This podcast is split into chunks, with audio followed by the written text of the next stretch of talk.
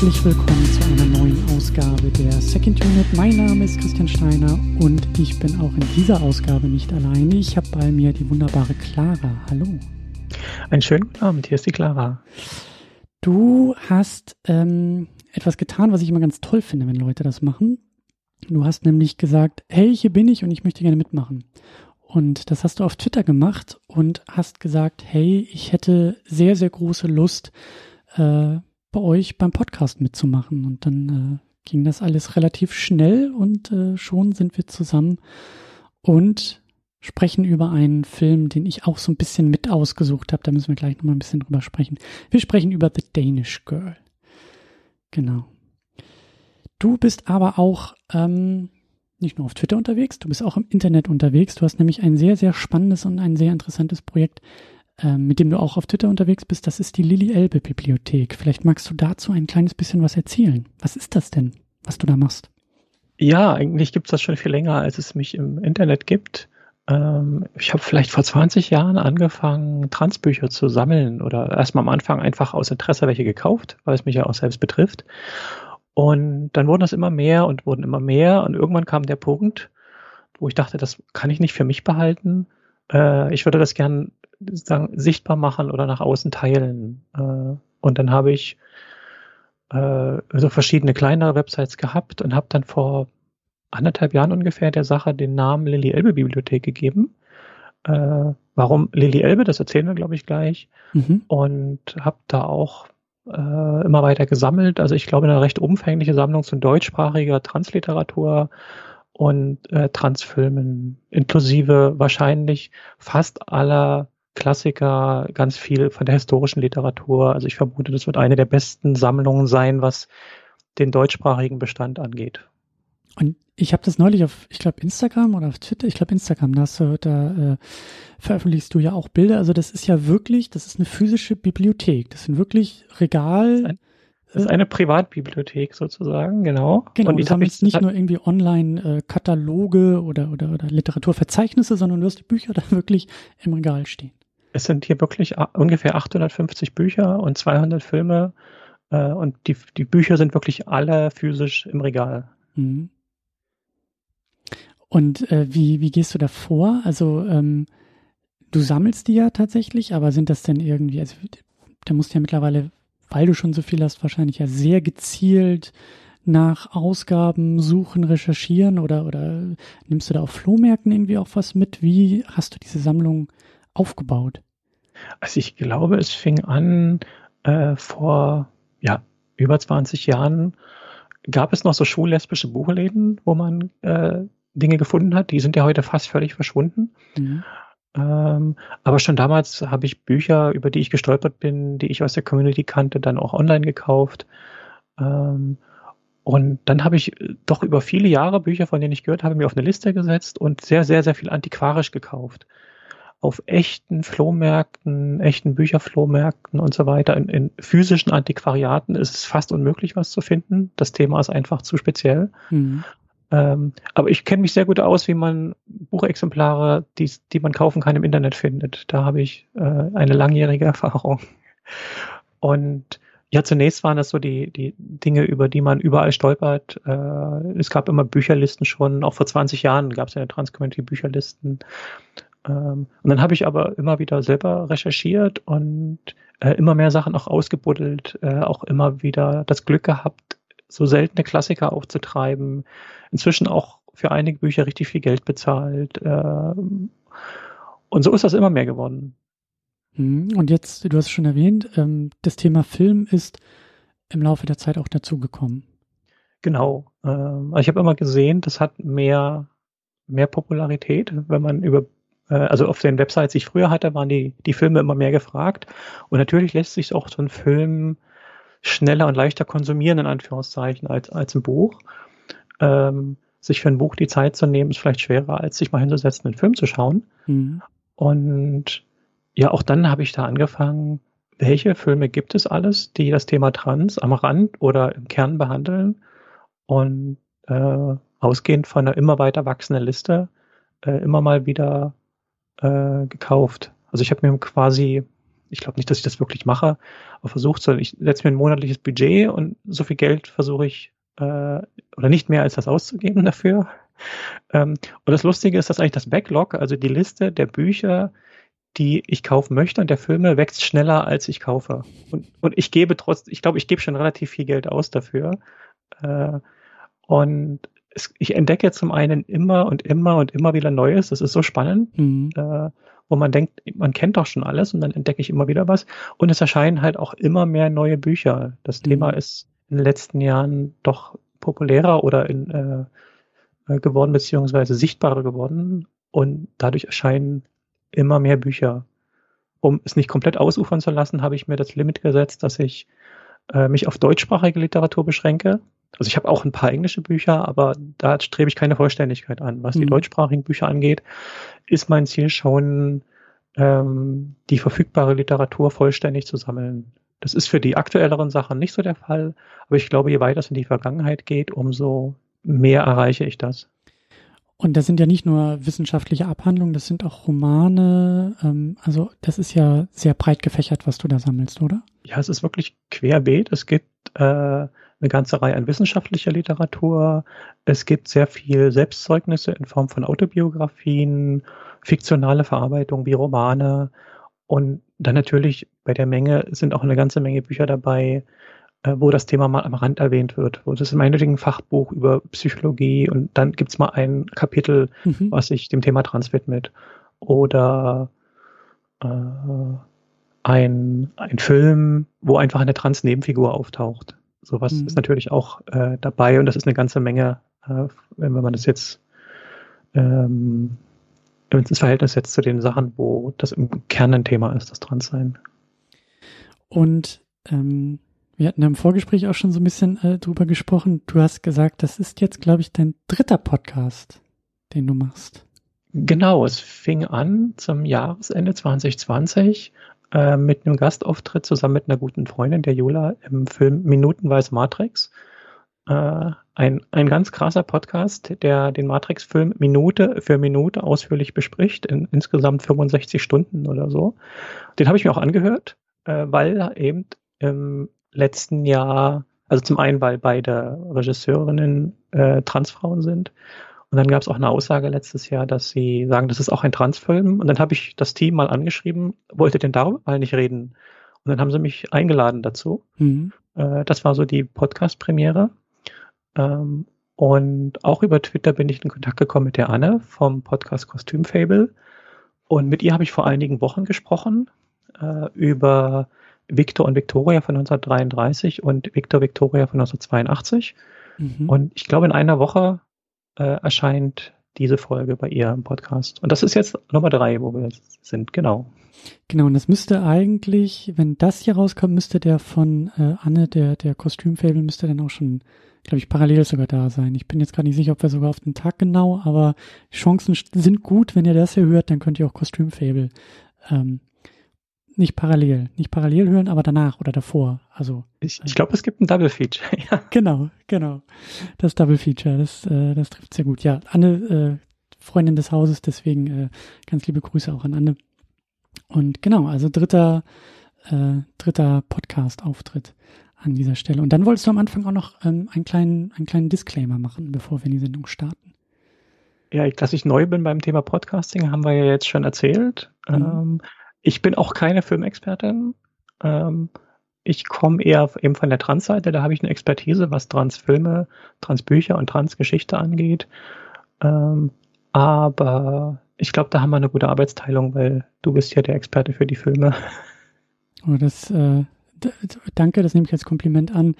Ähm, ich, ich äh, hadere auch mit diesem Expertentum. Naja, dann nennen wir es halt nicht Experte, aber du hast, glaube ich, sehr viel mehr Erfahrung, über Filme zu sprechen und bestimmt den sehr viel besseren analytischen Blick.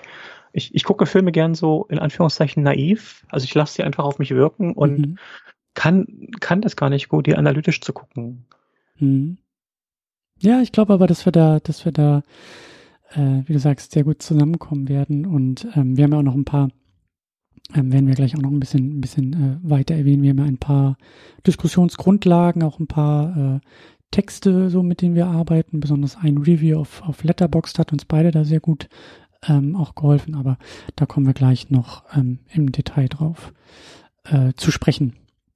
Aber genau, bevor das losgeht, äh, natürlich auch noch an dieser Stelle der Hinweis in eigener Sache. Ihr könnt diesen Podcast unterstützen. Äh, tut es auch sehr, sehr gerne. Vielen Dank an alle, die es schon tun. Ihr könnt über Steady ein Abo abschließen. Unter anderem könnt ihr dann diesen Podcast früher hören. Ihr bekommt Kapitelmarken zu dem Podcast. Ähm, ihr könnt Livestreams äh, mit anhören. Also während wir das hier aufzeichnen, könnt ihr live mithören. Und ähm, ja, vor allen Dingen könnt ihr diesen Podcast unterstützen. Das Ganze geht über Steady, über ein kostenpflichtiges Abo. Das fängt an bei 2,50 Euro im Monat und staffelt sich dann weiter auf. Ihr könnt aber auch, wenn ihr sagt, äh, finde ich gut, aber so ein monatliches Abo ist mir zu viel, ihr könnt auch einzelne Zahlungen machen über PayPal oder über Banküberweisung. Das ist am allerbesten, weil es einfach keine Gebühren dann gibt. Dann landet alles irgendwie direkt hier äh, bei mir und äh, macht keine Umwege über PayPal oder andere Institute, die da irgendwie Geld abzwacken. Deswegen Banküberweisung super, kann man auch einen Dauerauftrag machen. PayPal auch super, geht auch mit Dauerauftrag oder über Steady. Dann äh, schaffen wir es auch hoffentlich bald, dass dieser Podcast monatlich läuft, wenn ihr bei Steady fleißig unterstützt. Vielen Dank an alle, die es tun. Falls ihr unterstützen wollt, guckt in die Show Notes zu diesem Podcast oder guckt einfach mal bei uns auf secondunit-podcast.de. Da sind auch alle Möglichkeiten der Unterstützung verlinkt und da könnt ihr euch dann durchklicken. So, Werbeblock vorbei. Dann geht's Richtung Film.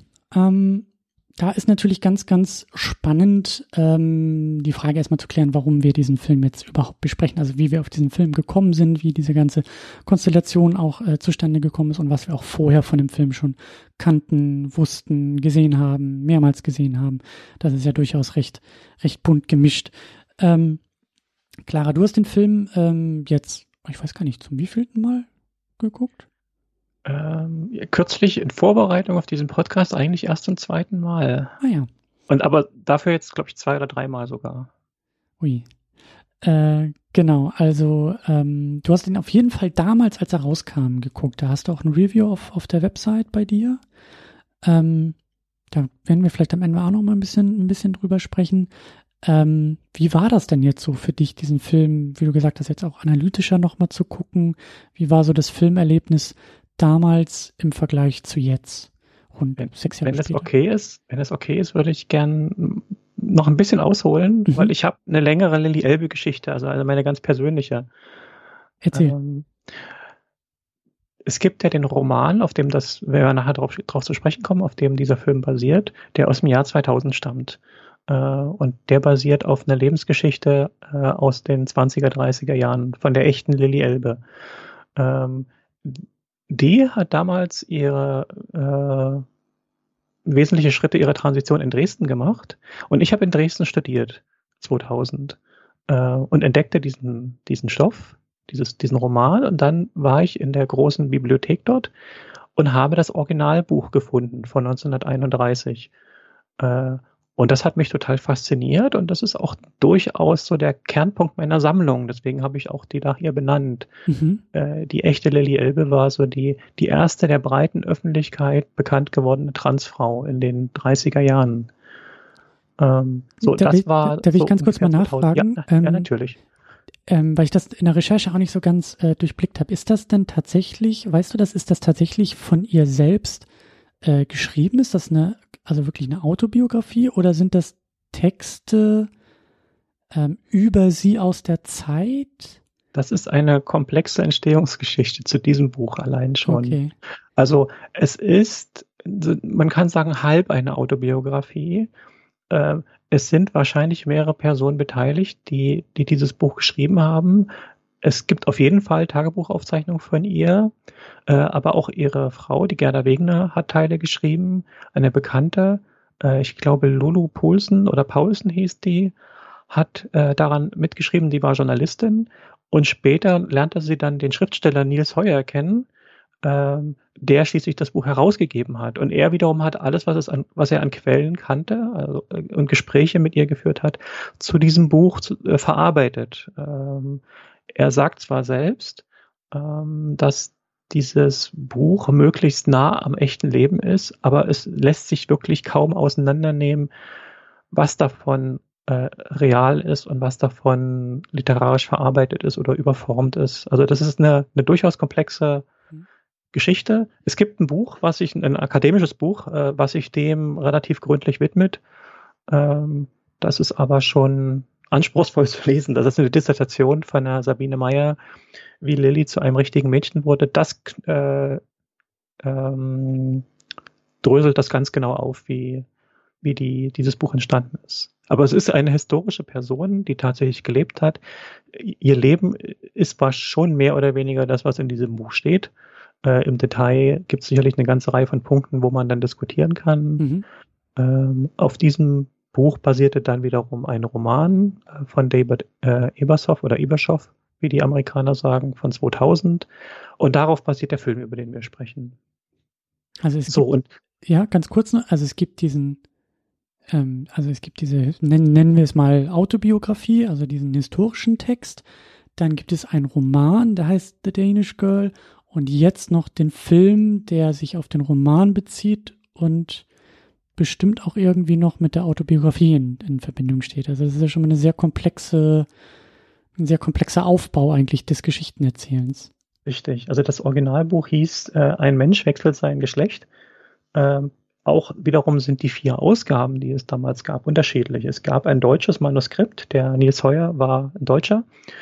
Äh, auf dem basierend erschien aber zuerst 1930 ein dänisches Buch, äh, mhm. weil sie war eine Dänen, die Lilly Elbe. Dann erschien in Deutsch das Buch und dann erschien 1932 noch eine britische und eine amerikanische Variante, die sich auch unterschieden. Ähm, also schon, schon die historischen Stoffe sind unterschiedlich, schon, schon da ist es spannend. Ähm, diesen Stoff hat der Schriftsteller dann irgendwann entdeckt, in den 90ern nehme ich an. Der war auch zu großen Teilen vergessen, also er wurde wirklich kaum noch irgendwie rezipiert. Ähm, und dieses Buch fand dann aber breite Öffentlichkeit, also es hat, ich glaube, der hat auch Preise äh, gewonnen dafür. Äh, und das war ein Bestseller. Und den Stoff fanden viele interessant und haben, gab es eine längere Geschichte, äh, zu, bis dieser Film entstanden ist. Mhm.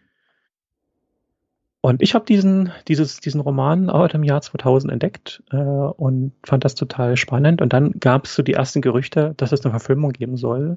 Äh, es gab aber immer und immer und immer wieder Verzögerungen. Und erst 15 Jahre später ist dann der Film erschienen also ich glaube Ende 2015 wurde der Film in den USA veröffentlicht und Anfang 2016 in Deutschland. Und ich war Anfang 2016 dann in Frankfurt im Kino mit einer Freundin zusammen und habe mir den angeschaut. Mhm. Ja, ich habe, glaube ich, von dem Film, oh, guck mal, wann war es denn jetzt, wenn du sagst 2016, Ende 15 bin ich nach Berlin gekommen. Und ich habe, glaube ich, nur, ich habe, glaube ich, in, von dem Film eher so im Oscar-Kontext ein bisschen mitbekommen. Das war noch so, bevor ich mich intensiver mit den Oscars als Institution und Verleihung auseinandergesetzt habe. Eigentlich war dann so nach, ich glaube, ein Jahr später, ich glaube 2017 habe ich dann angefangen, ähm, also mich auch mit dem Podcast mehr mit den Oscars auseinanderzusetzen und hatte dann angefangen, äh, alle Best Picture Kandidaten irgendwie auch zu gucken und habe das dann immer so ein bisschen als Anlass genommen. Also Oscars ist ja auch eine sehr, sehr schwierige Veranstaltung ähm, und hat, wie ich finde, nicht äh, zwangsläufig was mit Qualität zu tun, sondern äh, ich benutze diese, diese ähm, Verleihung eigentlich ganz gerne, um einfach ähm, also als Inspiration, um Filme zu gucken. So. Und ich ähm, hatte dann immer so diesen Ehrgeiz, so diese, diese Best Picture-Filme, so innerhalb von einem Monat dann nach der, nach der Nominierung, hat man ja ungefähr einen Monat Zeit, bis die Verleihung ist und ich wollte halt immer so die Best Picture-Kandidaten gesehen haben. Und war dann halt. Da warst du wahrscheinlich ein Jahr zu spät. Genau, das war ein, äh, tatsächlich ein Jahr zu spät. Also hätte ich ein Jahr vorher schon damit angefangen, obwohl war der auch für Best Picture nominiert, aber auf jeden Fall, ich habe den, ich habe den, ich habe den damals nur so im Augenwinkel irgendwie mitbekommen ich kann mich an das Plakat erinnern, wie das, wie das hier in Berlin bei so ähm, kleineren Programmkinos hing, dass ich da öfter mal vorbeigelaufen bin. Aber ich habe den Film bis jetzt, also bis zu diesem Podcast, halt noch gar nicht geguckt.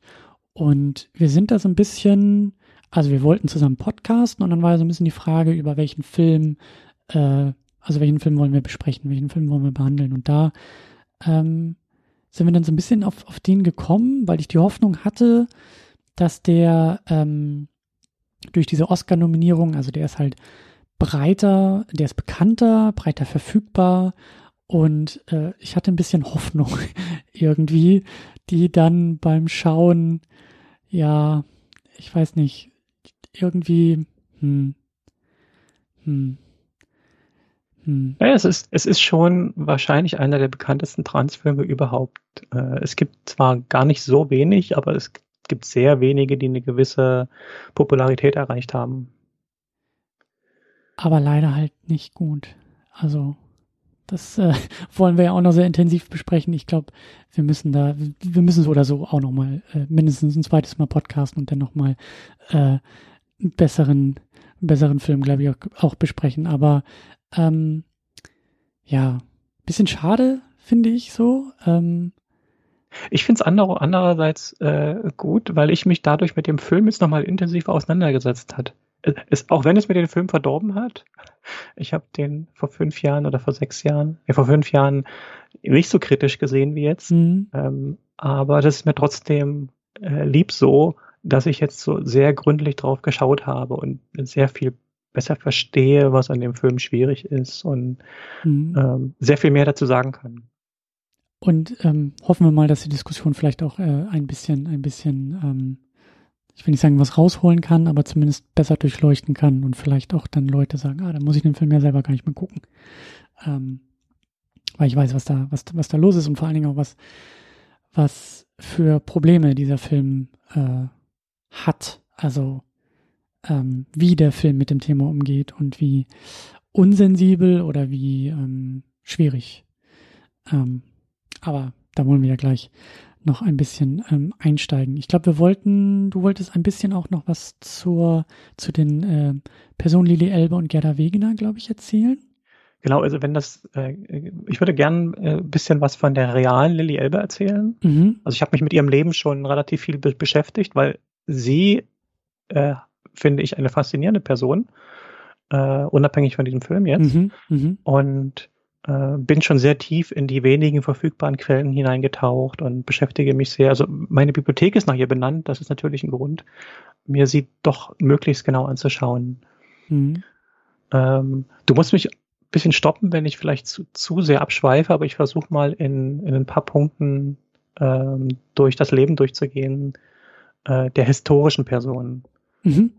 Ähm, ich will es jetzt einmal sagen. Äh, ich hoffe, dass ich dann immer bei Lilly bleibe. Also sie wurde geboren als einer Wegener äh, 1882 in Vejle. Das ist irgendwo in Jütland in Dänemark. Ähm, und ist dann im, mit 19 Jahren auf die Kunstakademie nach Kopenhagen gegangen.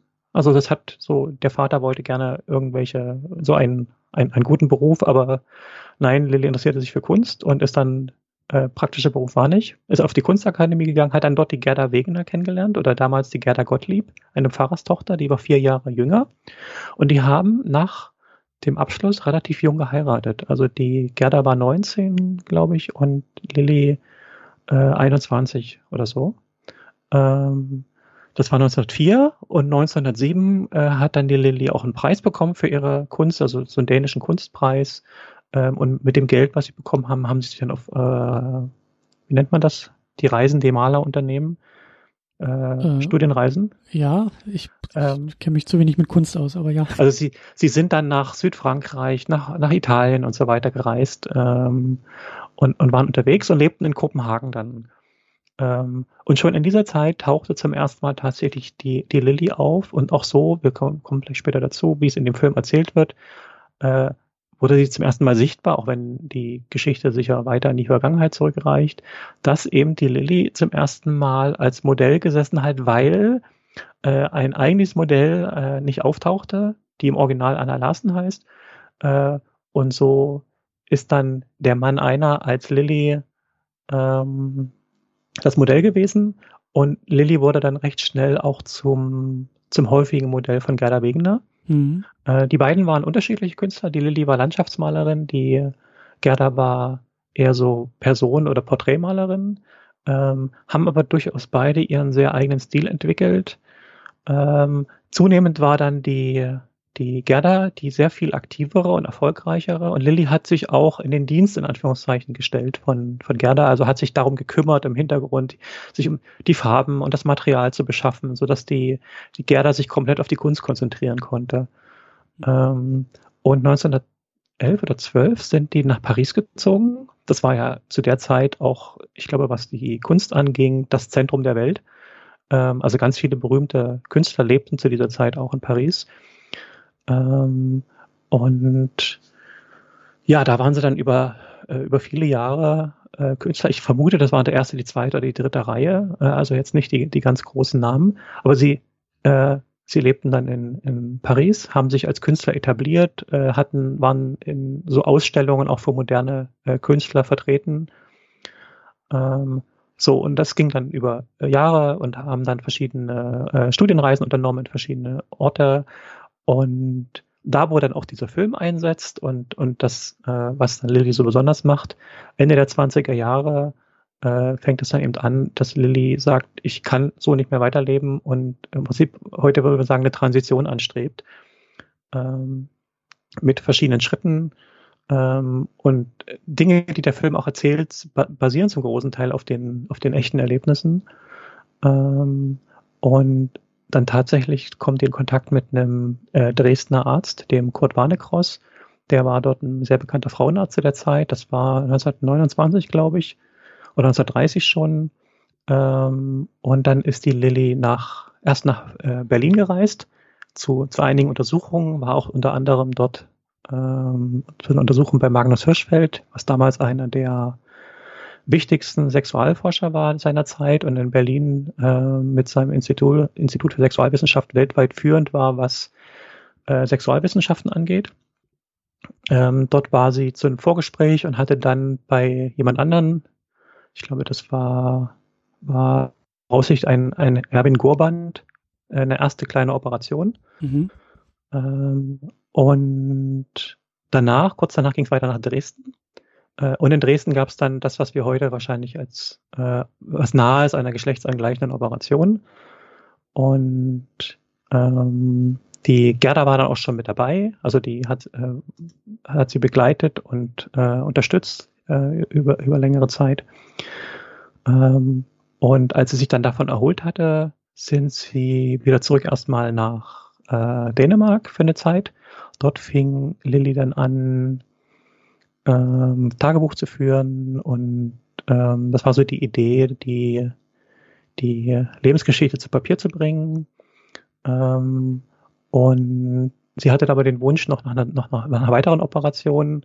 Ähm, also sie wollte sich wohl eine Gebärmutter äh, einsetzen lassen, das er etwa ein Jahr nach der anderen Operation in Dresden dann hat machen lassen. Und kurz danach ist er dann aber verstorben. Es ist ein bisschen unklar, ob es äh, eine Abstoßungsreaktion war, ob es Krebs war, ob es eine Folge der Operation selber war. Äh, da sind die Quellen nicht eindeutig. Aber äh, so hat sie ein bisschen ein tragisches Ende dann gefunden und ist 1900, jetzt muss ich gerade nachgucken, wann es genau war, 1931 im September äh, in Dresden verstorben. Sie war, ich glaube, 48 Jahre alt zu dem Zeitpunkt. Äh, ist dann auch in Dresden beigesetzt worden und kurz danach erschien dann das erste Buch in, in Dänemark. Äh, und dann, wie vorhin schon erwähnt, kurz danach das deutsche Buch und die beiden englischsprachigen Bücher. Ähm, und ja, ich glaube, zumindest was die deutschsprachige Rezension, äh, Rezension des Stoffs anging, war 1933 erstmal Schluss. Mhm. Ähm, das Thema, oder es wurde nochmal aufgegriffen in den 50er Jahren, da gab es ja ganz bekannt in, in, den USA die Christine Jorgensen als äh, Transfrau, die weltweit Schlagzeilen machte. In der Zeit wurde ihr Buch auch sowohl in den USA als auch in Deutschland nochmal neu herausgegeben. Ähm, aber ich glaube, dann ist, ist äh, ihr Leben doch relativ in Vergessenheit geraten, eben erst durch den David äh, Eberschoff, ist es wieder bekannter geworden. Äh, dann gab es den Film 2015 mhm. und 2016 wurde in Dresden dann auch ähm, ihre Grabstätte wieder errichtet, die durch den Krieg kaputt äh, zerstört worden war.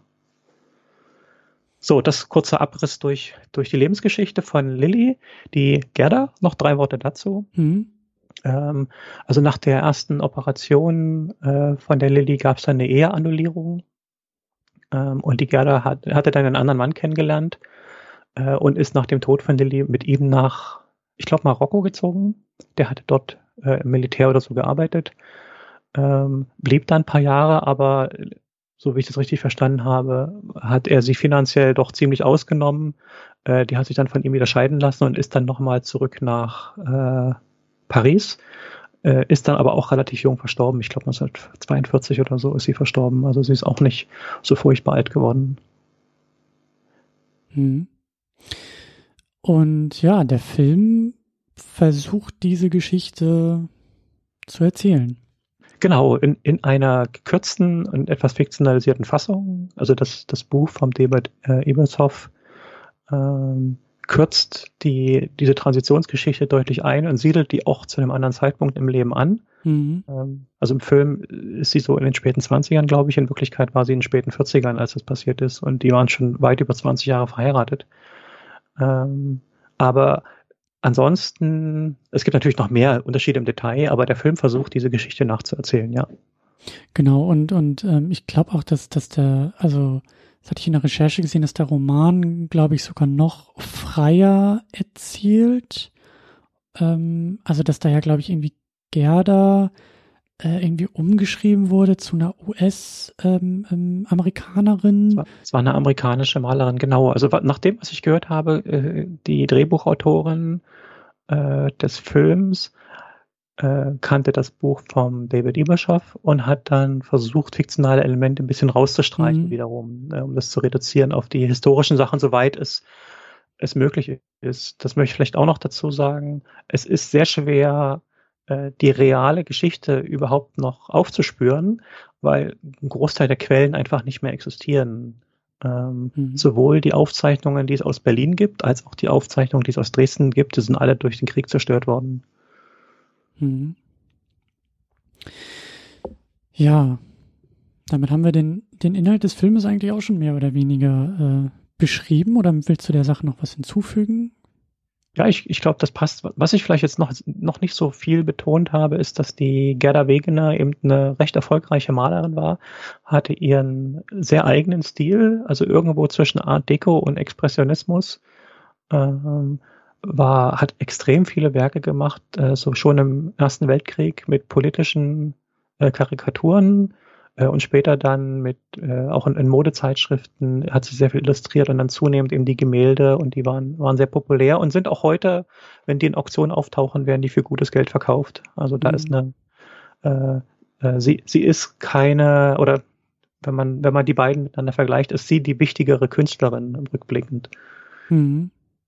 Ich, mhm. ich, ich sehe immer ein bisschen, wenn, man, wenn die Geschichten erzählt werden, das fällt so ein bisschen unter den Tisch, dass das Künstler waren, die die äh, eine ganze Menge Bilder gemacht haben und die auch eine gewisse Popularität hatten. Und das ist eben nicht nur die Transitionsgeschichte, sondern das ist eben auch eine Geschichte von, von zwei Künstlern.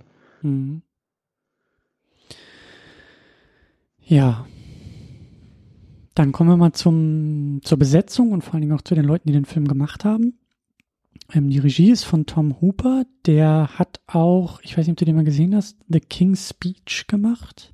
Ich weiß, dass es den gibt, aber geguckt habe ich ihn nicht. Ich habe den auch vor Ewigkeiten äh, im Kino, glaube ich, irgendwie gesehen. 2010 kam der, glaube ich, raus. Das ist auch schon wieder elf Jahre her. Ich glaube, ich habe den sogar irgendwie in der, habe ich den in der Sneak Preview gesehen oder habe ich den, habe ich den sogar geguckt? Auf jeden Fall kenne kenn ich den Film. Ich finde es ähm, ganz interessant, einfach so stilistisch. Ich habe ich wollte mich damit vorher noch, noch ein bisschen mehr auseinandersetzen. Ich finde seine Art, wie er manchmal äh, so ähm, die, die, ähm, die Bilder einfängt, also wie er filmt, ist manchmal so ein bisschen, also in der Szenerie, das, das, wie die Personen irgendwie stehen, manchmal sind sie irgendwie nur so rechts unten im Bild zu erkennen und der Hintergrund ist aber viel wichtiger und also für mich manchmal sehr ungewöhnliche Entscheidungen in der Inszenierung, die ich hier in dem Film auch gesehen habe, die so ein bisschen, also ich bin kein großer Fan, würde ich sagen, ähm, finde es manchmal ein bisschen, ein bisschen schwierig, so ähm, diese Entscheidung, die er da trifft, ähm, also in der Bildsprache, ähm, trifft die auf den Film auch manchmal zu. Das ist halt manchmal auch so ein bisschen, ich fand es manchmal auch so ein bisschen plump irgendwie. Also das kann ich mich erinnern, am Anfang, Gerda steht ja irgendwie in der Ausstellung und die Gemälde im Hintergrund sind, glaube ich, irgendwie viel prägnanter, präsenter irgendwie so in der Art und Weise, wie es eingefangen wird, als Gerda im Vordergrund und aber irgendwie trotzdem alles so sehr, ich weiß nicht, das Gegenteil von subtil ist irgendwie so, was mir bei ihm einfällt. Ja. Okay. Werden wir, glaube ich, auf inhaltlicher Ebene noch sehr viel hier über diesen Film äh, ähm, erwähnen müssen, aber ist mir, ist mir in der Bildsprache noch so ein bisschen aufgefallen. Ähm, genau, wir gehen einfach mal ein bisschen weiter durch. Du hast es schon erwähnt, es gibt diesen, diese Romanvorlage von David Eber, Eberschoff. Ähm, dann das Drehbuch geschrieben ist von Lucinda Coxon. Ähm, ja, zwei, die wichtigsten Hauptrollen, äh, Alicia Vikander als Gerda und Eddie Redmayne als Lily. Ähm, ja, also die beiden tragen eigentlich den, den Film. So, die beiden sind ja so, so, so die wichtigsten. Ich fand es auch, äh, ist vielleicht eher eine Randnotiz, aber ähm, ich habe das Gefühl, das ist irgendwie auch sinnbildlich, wie der Film so mit, mit den Figuren umgeht. Ähm, die Alicia Vikander ist als beste Nebendarstellerin nominiert gewesen bei den Oscars. Ich, ich bin mir gar nicht sicher, ich glaube sogar gewonnen, aber das ist ja auch immer so eine, also die Filmproduktionen schlagen selber vor für die Kategorien und da wird halt eben auch gerne so ein bisschen rumgepokert. Und also sie ist ja keine Nebendarstellerin in diesem Film. Also man könnte ja vielleicht sogar so weit gehen und sagen, sie ist die Hauptperson in diesem Film. Ich, ich habe irgendwo gelesen, ich glaube, sie hat 49 Prozent entweder aller Dialoge oder der kompletten Screentime. Ja, und, und, und ich finde auch, also vielleicht springen wir da schon zu weit, aber man, man könnte sogar auch, man, man kann die These vertreten, dass der Film The Danish Girl die Geschichte von Gerda Wegener ist und gar nicht die Geschichte von Lily Elbe. So wie der Film mit Gerda umgeht, wie er mit Lily umgeht. Ähm, das könnte man so sehen, ja. Ja, also, ne, also auf jeden Fall eine sehr, ich will nicht sagen skurril, das war ja schon sehr überlegt, aber schon auch eine bezeichnende Art und Weise, so ähm, sie so in die Nominierung da reinzusetzen. Und das hat man einfach gemacht, weil man wusste, in der Kategorie der besten Hauptdarstellerin wäre es viel schwieriger gewesen, diesen Oscar zu bekommen, als in der Kategorie beste Nebendarstellerin. Und zack, ist auch sie eine Nebendarstellerin geworden. Es wird bis heute teilweise noch gemacht, dass Filme ähm, so ähm, die Nominierungen vorschlagen, um die Gewinnchancen zu erhöhen. So. Ähm, ja, wie gesagt, vielleicht nur eine Randnotiz, aber ich finde es irgendwie ein bisschen bezeichnend, ähm, wie äh, der Film auch mit den Figuren umgeht. Ähm, aber da kommen wir gleich auch noch ein bisschen ins Detail. Wir haben noch ein paar weitere Namen. Wir haben noch Ben Wishaw als Henrik dabei. Ähm, die mag ich sehr gerne. Äh, der äh, ist mir bei James Bond das erste Mal aufgefallen. Der spielt in den neuen James Bond-Film den Q. Und äh, spricht den Paddington in den englischen Paddington-Filmen. Das sind so, äh, ich will nicht sagen Kinderfilme, aber Filme über diesen sprechenden Bären aus Peru. Und er spricht diesen Bären im englischen Original. Ah, okay. Ähm, deswegen habe ich auch die Stimme sofort wiedererkannt. Ähm, Amber Hart ist als Ulla dabei, eine, eine Freundin des Paares Gerda Lilly. Ähm, Matthias Schönarzt als Hans ist auch dabei. Das ist ja dann der im Film der spätere Mann, Partner von Gerda. Und dann haben wir noch dabei äh, Sebastian Koch als Warne Groß als Arzt in Dresden. Das ist tatsächlich der einzige von den SchauspielerInnen, die ich kannte, als ich den Film gesehen habe. Ich kenne ihn aus Das Leben der anderen, ja. äh, vor allem, wo er eine Hauptrolle hat. Ja, hat mich ein bisschen an jetzt komme ich schon wieder nicht auf den Titel, der Film, der danach kam, von dem gleichen Regisseur von Das Leben der anderen. Werk ohne Autor. Ah, okay.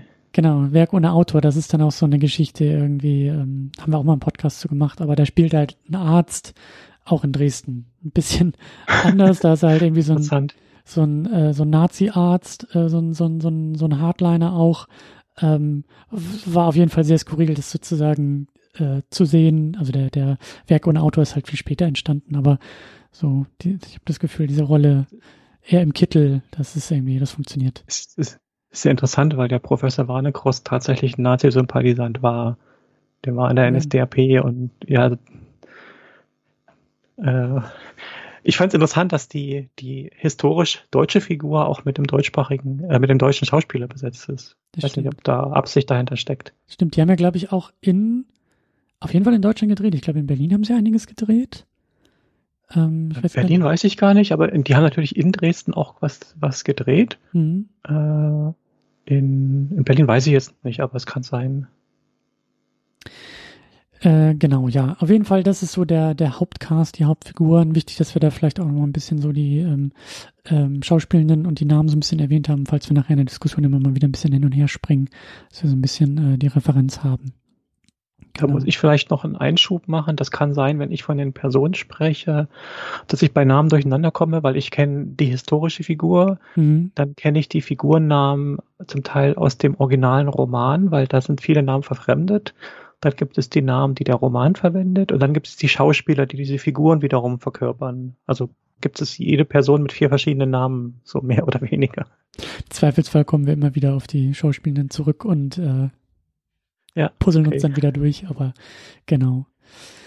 Ja, ähm, wir hatten so ein bisschen überlegt, es ist schwierig, finde ich, über diesen Film zu sprechen, diesen Film irgendwie auch zu, zu packen, einfach weil's, weil, weil sehr viel passiert und sehr viel auch ähm, schief läuft und sehr viel, ähm, äh, also der Film durchaus problematisch ist. Ähm, wir hatten jetzt im, im, in der Recherche eigentlich ein ganz gutes, einen ganz guten Text auf Letterboxd ähm, gefunden. Äh, der ist geschrieben von Sally Jane Black, den werden wir auch noch verlinken. Wenn ihr bei Letterboxd seid, ähm, also dem, dem Filmnetzwerk, dann äh, und nach The Danish Girl sucht, dann ist das eigentlich auch das Top-Review und äh, ist auch wirklich ein ganz, ganz großartiger Text, der sehr intensiv und sehr ausführlich auch diesen Film auseinander nimmt und eben auch diese Probleme, über die wir eben auch sprechen wollen, auch sehr gut in englischer Sprache, aber sehr gut ähm, ähm, ja ausführt. Und da haben wir uns überlegt, dass wir uns da eben auch so ein paar ähm, Kategorien raussuchen werden und das so ein bisschen auch im Detail noch durchgehen. Aber das ist auch so ein bisschen so vielleicht, äh, wie sagt man, äh, Fußnote an dieser Stelle, auch nochmal in diesen Text zu gehen. Und äh, ja, da wollen wir uns ein bisschen dran orientieren und vor allen Dingen wollen wir erstmal versuchen, so ganz grundsätzlich ähm, diesen Film so ein bisschen aus dieser Vogelperspektive. Also was, was, was läuft eigentlich so grundsätzlich schief, bevor wir anfangen, über einzelne Szenen zu sprechen und vielleicht einzelne Momente irgendwie rauszugreifen. Und du hast es so schön auch, äh, wir haben ja viel vorher hin und her geschrieben, du hast es dann irgendwann mal so schön runtergebrochen. Du hast gesagt, das ist ein Cis-Film für Cis-Menschen. Ähm, ja, es ist ein, ein Film von Cis-Menschen, für Cis-Menschen, über ihr Cis-Bild von Trans. Ja. Also es ist wirklich äh, ein, ein Blick von außen, der aus meiner Sicht geprägt ist, wirklich von einem groben Unverständnis oder einem grundsätzlichen Nichtverstehen, was trans ist. Stattdessen greift er eine ganze Menge an, an äh, Bildern und Narrativen auf, die ich äh, im Endeffekt sogar für gefährlich halte. Mhm. Also nicht nur für schlecht, sondern wirklich zum Teil für gefährlich. Ja, und, und äh, das, das waren dann auch so die Momente, wo ich dachte, ah, ich denke mir immer so, ja, wenn wir irgendwie einen Podcast machen, also es, man kann ja auch sehr bewusst über Filme nicht sprechen, ne? Und damit auch irgendwie nicht irgendwie so versuchen, eine Bühne oder einen Scheinwerfer fast zu lenken. Und das war so ein bisschen so, wo ich dachte, ah, das ist irgendwie, ich bin da so zwiegespalten, so, weil wir jetzt ja eben auch über den Film sprechen, aber eigentlich, wie in diesem äh, Review of Letterbox auch so schön formuliert, so das, der Text fängt ja auch an mit einer Warnung und sagt, ey, eigentlich solltet ihr all diesen Film gar nicht gucken und ich erkläre euch mal warum und dann müsst ihr den nicht mehr gucken. Ähm, ja, vielleicht schaffen wir das auch, das irgendwie ein bisschen ähm, äh, zu beschreiben, aber es ist mir auch sofort aufgefallen, dass dieser Film diese, diese, ähm, also der, der, der, der schafft es für mich als Cis-Mensch, schafft er es eben nicht, ähm, der Person und dem Thema irgendwie nahe zu kommen. Auch das habe ich gemerkt. Der Film bleibt irgendwie immer auf Distanz. Der Film hat für mich kein, kein Verständnis, also auch keine Innenperspektive. Er bleibt irgendwie immer von außen sehr stark beobachtend. Ich finde manchmal fast schon voyeuristisch irgendwie. Ähm, und arbeitet sich auch die ganze Zeit an Oberflächlichkeiten ab. Und das ist mir halt auch aufgefallen und ich habe dann auch nebenbei immer mal wieder versucht, ein bisschen so in die ähm, auch Biografie so reinzulesen und der Film ist ja eben auch kontrovers diskutiert worden. Und ich fand es dann auch in vielen Punkten halt ähm, ja auch sehr problematisch, wie der Film ähm, Dinge weglässt, glattbügelt, verkürzt, umdeutet, um, wie man merkt, dann irgendwie so filmisch was rauszuholen und damit äh, Thema und Person halt, ja, ähm, wie du sagst, gefährlich. Also da wirklich auch gefährlich erzählt, um vielleicht irgend so einem filmischen, ich will nicht sagen Anspruch, aber, aber aus, aus so einer, aus so einer vermeintlichen äh, Cineastik heraus äh, Dinge irgendwie auch zu machen und zu verkürzen. Und das finde ich halt alles sehr, sehr, sehr problematisch. Und ähm, ja. Ich find, finde die, die Bilder, die der Film macht, also rein optisch ist das ja schön. Äh, also es sind, sind viele Aufnahmen, die ich aus optischen Aspekten richtig schön finde. Aber was es erzählt, ist das Problematische.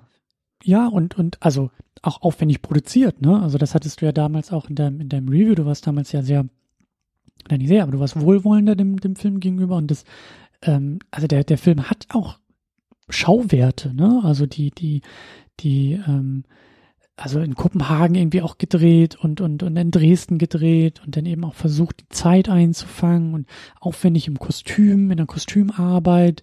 Und da habe ich auch ein paar Sachen gesehen, wo ich dachte, ah, das ist also rein optisch in der Inszenierung hätte da auch was draus werden können.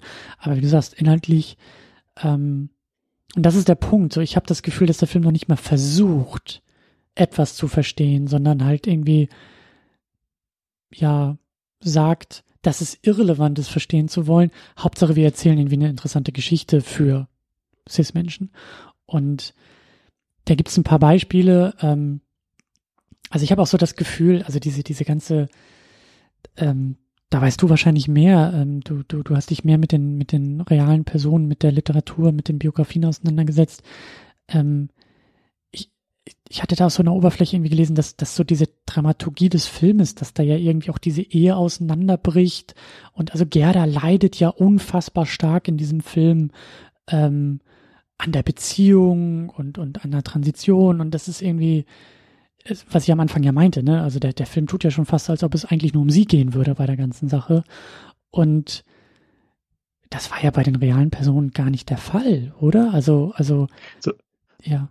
Also ich, ich muss natürlich wieder den Einwand machen, wir wissen nicht, wie es tatsächlich, tatsächlich war, aber alles, was man kennt, weist darauf hin, dass die Gerda wirklich die Lilly die ganze Zeit unterstützt hat und an ihrer Seite war.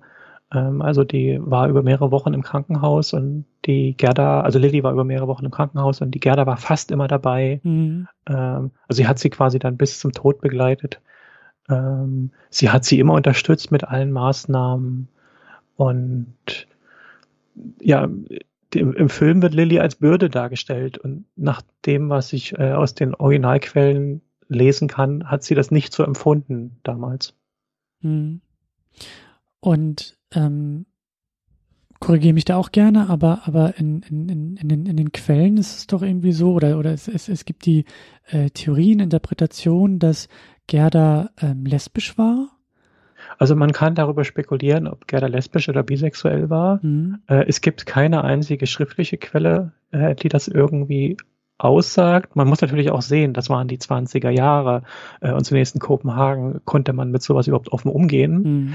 Wenn man sich aber ihre Bilder anguckt, es wimmelt vor äh, lesbischer Erotik in diesen Bildern. Es gibt wirklich zahllose Sachen, also nach damaliger Lesart wahrscheinlich gehen die locker in die Pornografie rein. Mhm. Äh, also er erotische Darstellungen von äh, sexuellen Annäherungen zwischen Frauen gibt es reichlich. Äh, und die Figuren in ihren äh, Bildern sind auch fast immer Frauen. Ähm, also sie hat einen, einen sehr, ich weiß nicht, ob es ein, ein, ein lesbischer Blick oder ein, ein Blick einer Frau, die auf Frauen steht, äh, ist. Aber wenn man sich ihre Bilder anguckt, äh, ist der Verdacht nahe, dass sie jetzt ein, nicht einfach nur äh, auf Männer stand. Und also das, also das, das fehlt im Film ja komplett. Also da, da, ähm, oder überhaupt irgendwie diese, diese, diese Möglichkeit, aufzumachen. Ne? Also wie du sagst, wenn man das aus den Bildern heraussieht, wenn es darüber einen Diskurs gibt, habe ich den Eindruck, das ist dem Film halt überhaupt nicht wichtig, diese Möglichkeit aufzutun, weil das würde der eigenen Dramaturgie ja komplett widersprechen. Und das meine ich, das, da, da, da geht schon so los, dass das alles sehr, ja, äh, Hauptsache es ist erstmal irgendwie eine, eine, also alles irgendwie für diese Geschichte, die da eben auch ähm, geschrieben und teilweise umgedichtet und erfunden wird. Und da leidet dann, finde ich, der Film halt eben auch sehr stark drunter. Es, es gibt sogar äh, Szenen, wo das Lesbische ganz bewusst abgelehnt wird im Film. Äh, also es gibt eine Szene, wo die Gerda die Lilly küsst und wischt ihr vorher den Lippenstift ab. Zum Beispiel, ja. Ja. ja. Also es wird wirklich auf, auf eine Heteroform äh, oder eine Hetero-Beziehung geglättet. Ja. Naja, und dann ist natürlich ein, ein, ein, ein Riesenproblem bei der ganzen Sache ähm, die Besetzung von Eddie Redmayne als Lily. Äh, in der Tat, das ist wahrscheinlich das, was am meisten diskutiert wird. Ähm, inwieweit ist es angemessen, dass eine Transfrau von einem Cis-Mann dargestellt wird? Mhm. Es ist, wenn man in die Filmgeschichte guckt, das absolut häufigste, äh, dass Transfrauen von Cis-Männern dargestellt äh, wurden. Ähm, und ich kann mir vorstellen, dass es auch damals hieß, naja, wir kennen ja gar keine Trans-Schauspielerinnen, die das machen könnten. Die gibt es sehr wohl, die ist vielleicht nicht so bekannt, aber es gibt, mhm. gibt eine Reihe. Ähm, und nichtsdestotrotz, der Eddie Redmayne, der spielt diese Rolle ganz fantastisch. Ähm, aber was am Ende dabei rauskommt, ist das Bild für die ZuschauerInnen, vor allem für die, die nicht im Thema stehen. Mhm. Naja, Transfrauen sind ja nur verkleidete Männer. Und an dem Punkt hat es halt wieder äh, sehr schwierig. Mhm. Ist auch interessant dabei, äh, dass der Tom Hooper, äh, der Regisseur, hat, hat mit der Trans-Community gesprochen, hat sich mit Menschen unterhalten darüber. Und dann frage ich mich, warum hat er so wenig begriffen? Ist das, waren die, haben es die Leute selber nicht so gesehen? Also ich weiß auch aus meiner eigenen Geschichte, dass ich früher viel, viel, viel, viel unkritischer war. Hat er es nicht verstanden oder hat er es absichtlich so, da, so gemacht? Mm. Also ich tendiere schon zu letzterem. Also ich, ich ähm, äh, ich, ich äh, unterstelle Absicht. So, ähm, mhm. Aber eben, also ne, so wie, so wie mit Alicia Vikander in der, in der Oscar-Nominierung da umgegangen wurde, zu sagen, dass ähm, es Kalkül ist. Ja, also weil Eddie Redmayne auch aus der Zeit jetzt ähm, müsste ich nochmal nachgucken, aber ich glaube, dass er tatsächlich das Jahr davor einen Oscar bekommen hat. Ähm, und dass das halt so ein, ja, Kalkül und auch so ein, so ein wirtschaftlicher Faktor ist. Ne? Wir holen uns den größten Star, den wir kriegen können, damit wir schon mal in der Excel-Tabelle ausrechnen können, wie viele Kinokarten wir verkaufen. Völlig unabhängig vom filmischen Ergebnis. Das, das kann natürlich sein. Eine Transfrau als Schauspielerin wird wahrscheinlich nie diese Popularität oder diese Aufmerksamkeit bekommen. Ist, ist, ist, ist meine Vermutung. Und ähm, da, ähm, ich weiß nicht, ob du da in der Recherche auch so drüber gestolpert bist. Es gibt halt, ähm, ich mag diesen Begriff eigentlich gar nicht so gerne. Es gibt dieses sogenannte Oscar-Baiting ähm, oder Oscar-Bait, also ein, ein Film, dem unterstellt wird, ähm, auf den Geschmack der Oscar Academy hin zu produzieren, um möglichst viele Nominierung zu bekommen, um möglichst viele Auszeichnungen zu bekommen und dadurch dann eben auch am, an der Kinokasse einfach besser abzugehen. So. Das, das würde auf den ganzen Film durchaus passen. Hey, wir haben ja diese spannende Geschichte und wir mhm. machen die jetzt Hollywood gerecht oder Oscar gerecht, bereiten die das auf. Und es ist völlig egal, ob das jetzt diese, diese Leute betrifft oder nicht. Es ist einfach eine tolle Story und äh, ja, so, so könnte man das deuten. Ich, ich, ich habe so, ich habe ein bisschen Schwierigkeiten mit, mit, mit, mit dem Begriff, einfach weil ich auch oft das Gefühl habe, dass der benutzt wird, um Filme, die einem persönlich irgendwie nicht gefallen, in so eine Kategorie abzuwerten und zu sagen, hm, dann muss man sich auch nicht irgendwie mit denen auseinandersetzen. Ähm, aber das hat ein bisschen mehr so in dem Filmdiskurs, äh, ist ein bisschen mehr begründet. Ich sehe das hier aber auch. Also ich würde diesem Film ähm, eigentlich dieses Kalkül auch unterstellen. So, und nicht um ihn jetzt irgendwie abzutun, sondern um, um das ein bisschen zu verdeutlichen, weil ich glaube schon, dass der, also auch die Besetzung von Eddie Redmayne ähm, in der Rolle und ich, also er wurde ja, glaube ich, auch dafür den, für den Oscar nominiert und das ist dann irgendwie schon sehr, mh, mm, ich glaube schon, dass das auch also ich kann mir schon sehr gut vorstellen, wie die Oscar Academy sich mit dieser Nominierung selbst auf die Schulter klopft und sagt, boah, wir haben jetzt ja richtig krass was für die Trans-Community getan, weil wir haben jetzt den Eddie Redmayne in dieser Rolle nominiert und das ist ja Ne? Aber ich glaube, er wurde auch als bester Hauptdarsteller nominiert. Eigentlich wäre es ja die beste Hauptdarstellerin. So, und da geht's schon wieder los, ne? Also das und und gerade die Oscars, die auch in den, also die die die Academy, die Oscar vergibt, so die ist in den letzten Jahren ja wirklich auch sehr sehr stark in die Kritik geraten ähm, und unter anderem auch für solche Aktionen und für solche für so ein Selbstverständnis. Und ähm, ich glaube, da ist auch das Jahr 2015, 16 so, wo der Film rauskam, auch sehr sinnbildlich dafür. Also den Film kannst du so heute nicht mehr machen.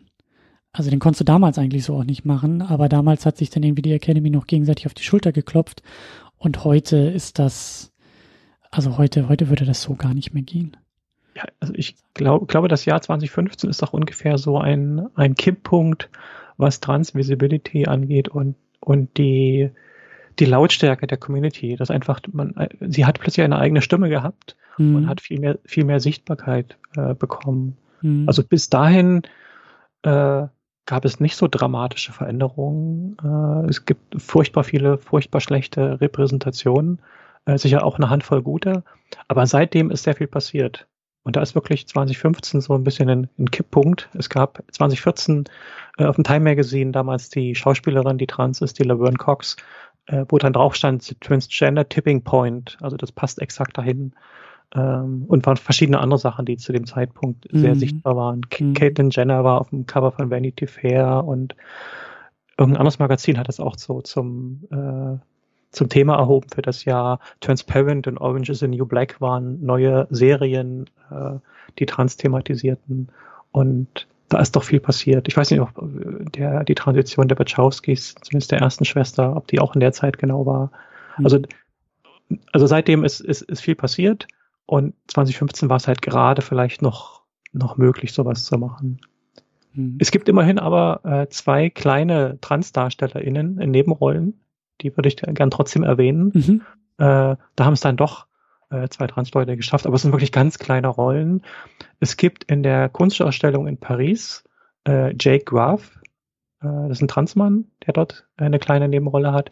Und in Dresden im Krankenhaus gibt es eine Krankenschwester, gespielt von der Rebecca Root. Das ist eine Transfrau. Mhm. Aber es sind eben ganz kleine Rollen. Aber möchte ich nicht unerwähnt lassen, wenn wir über das Thema sprechen. Mhm.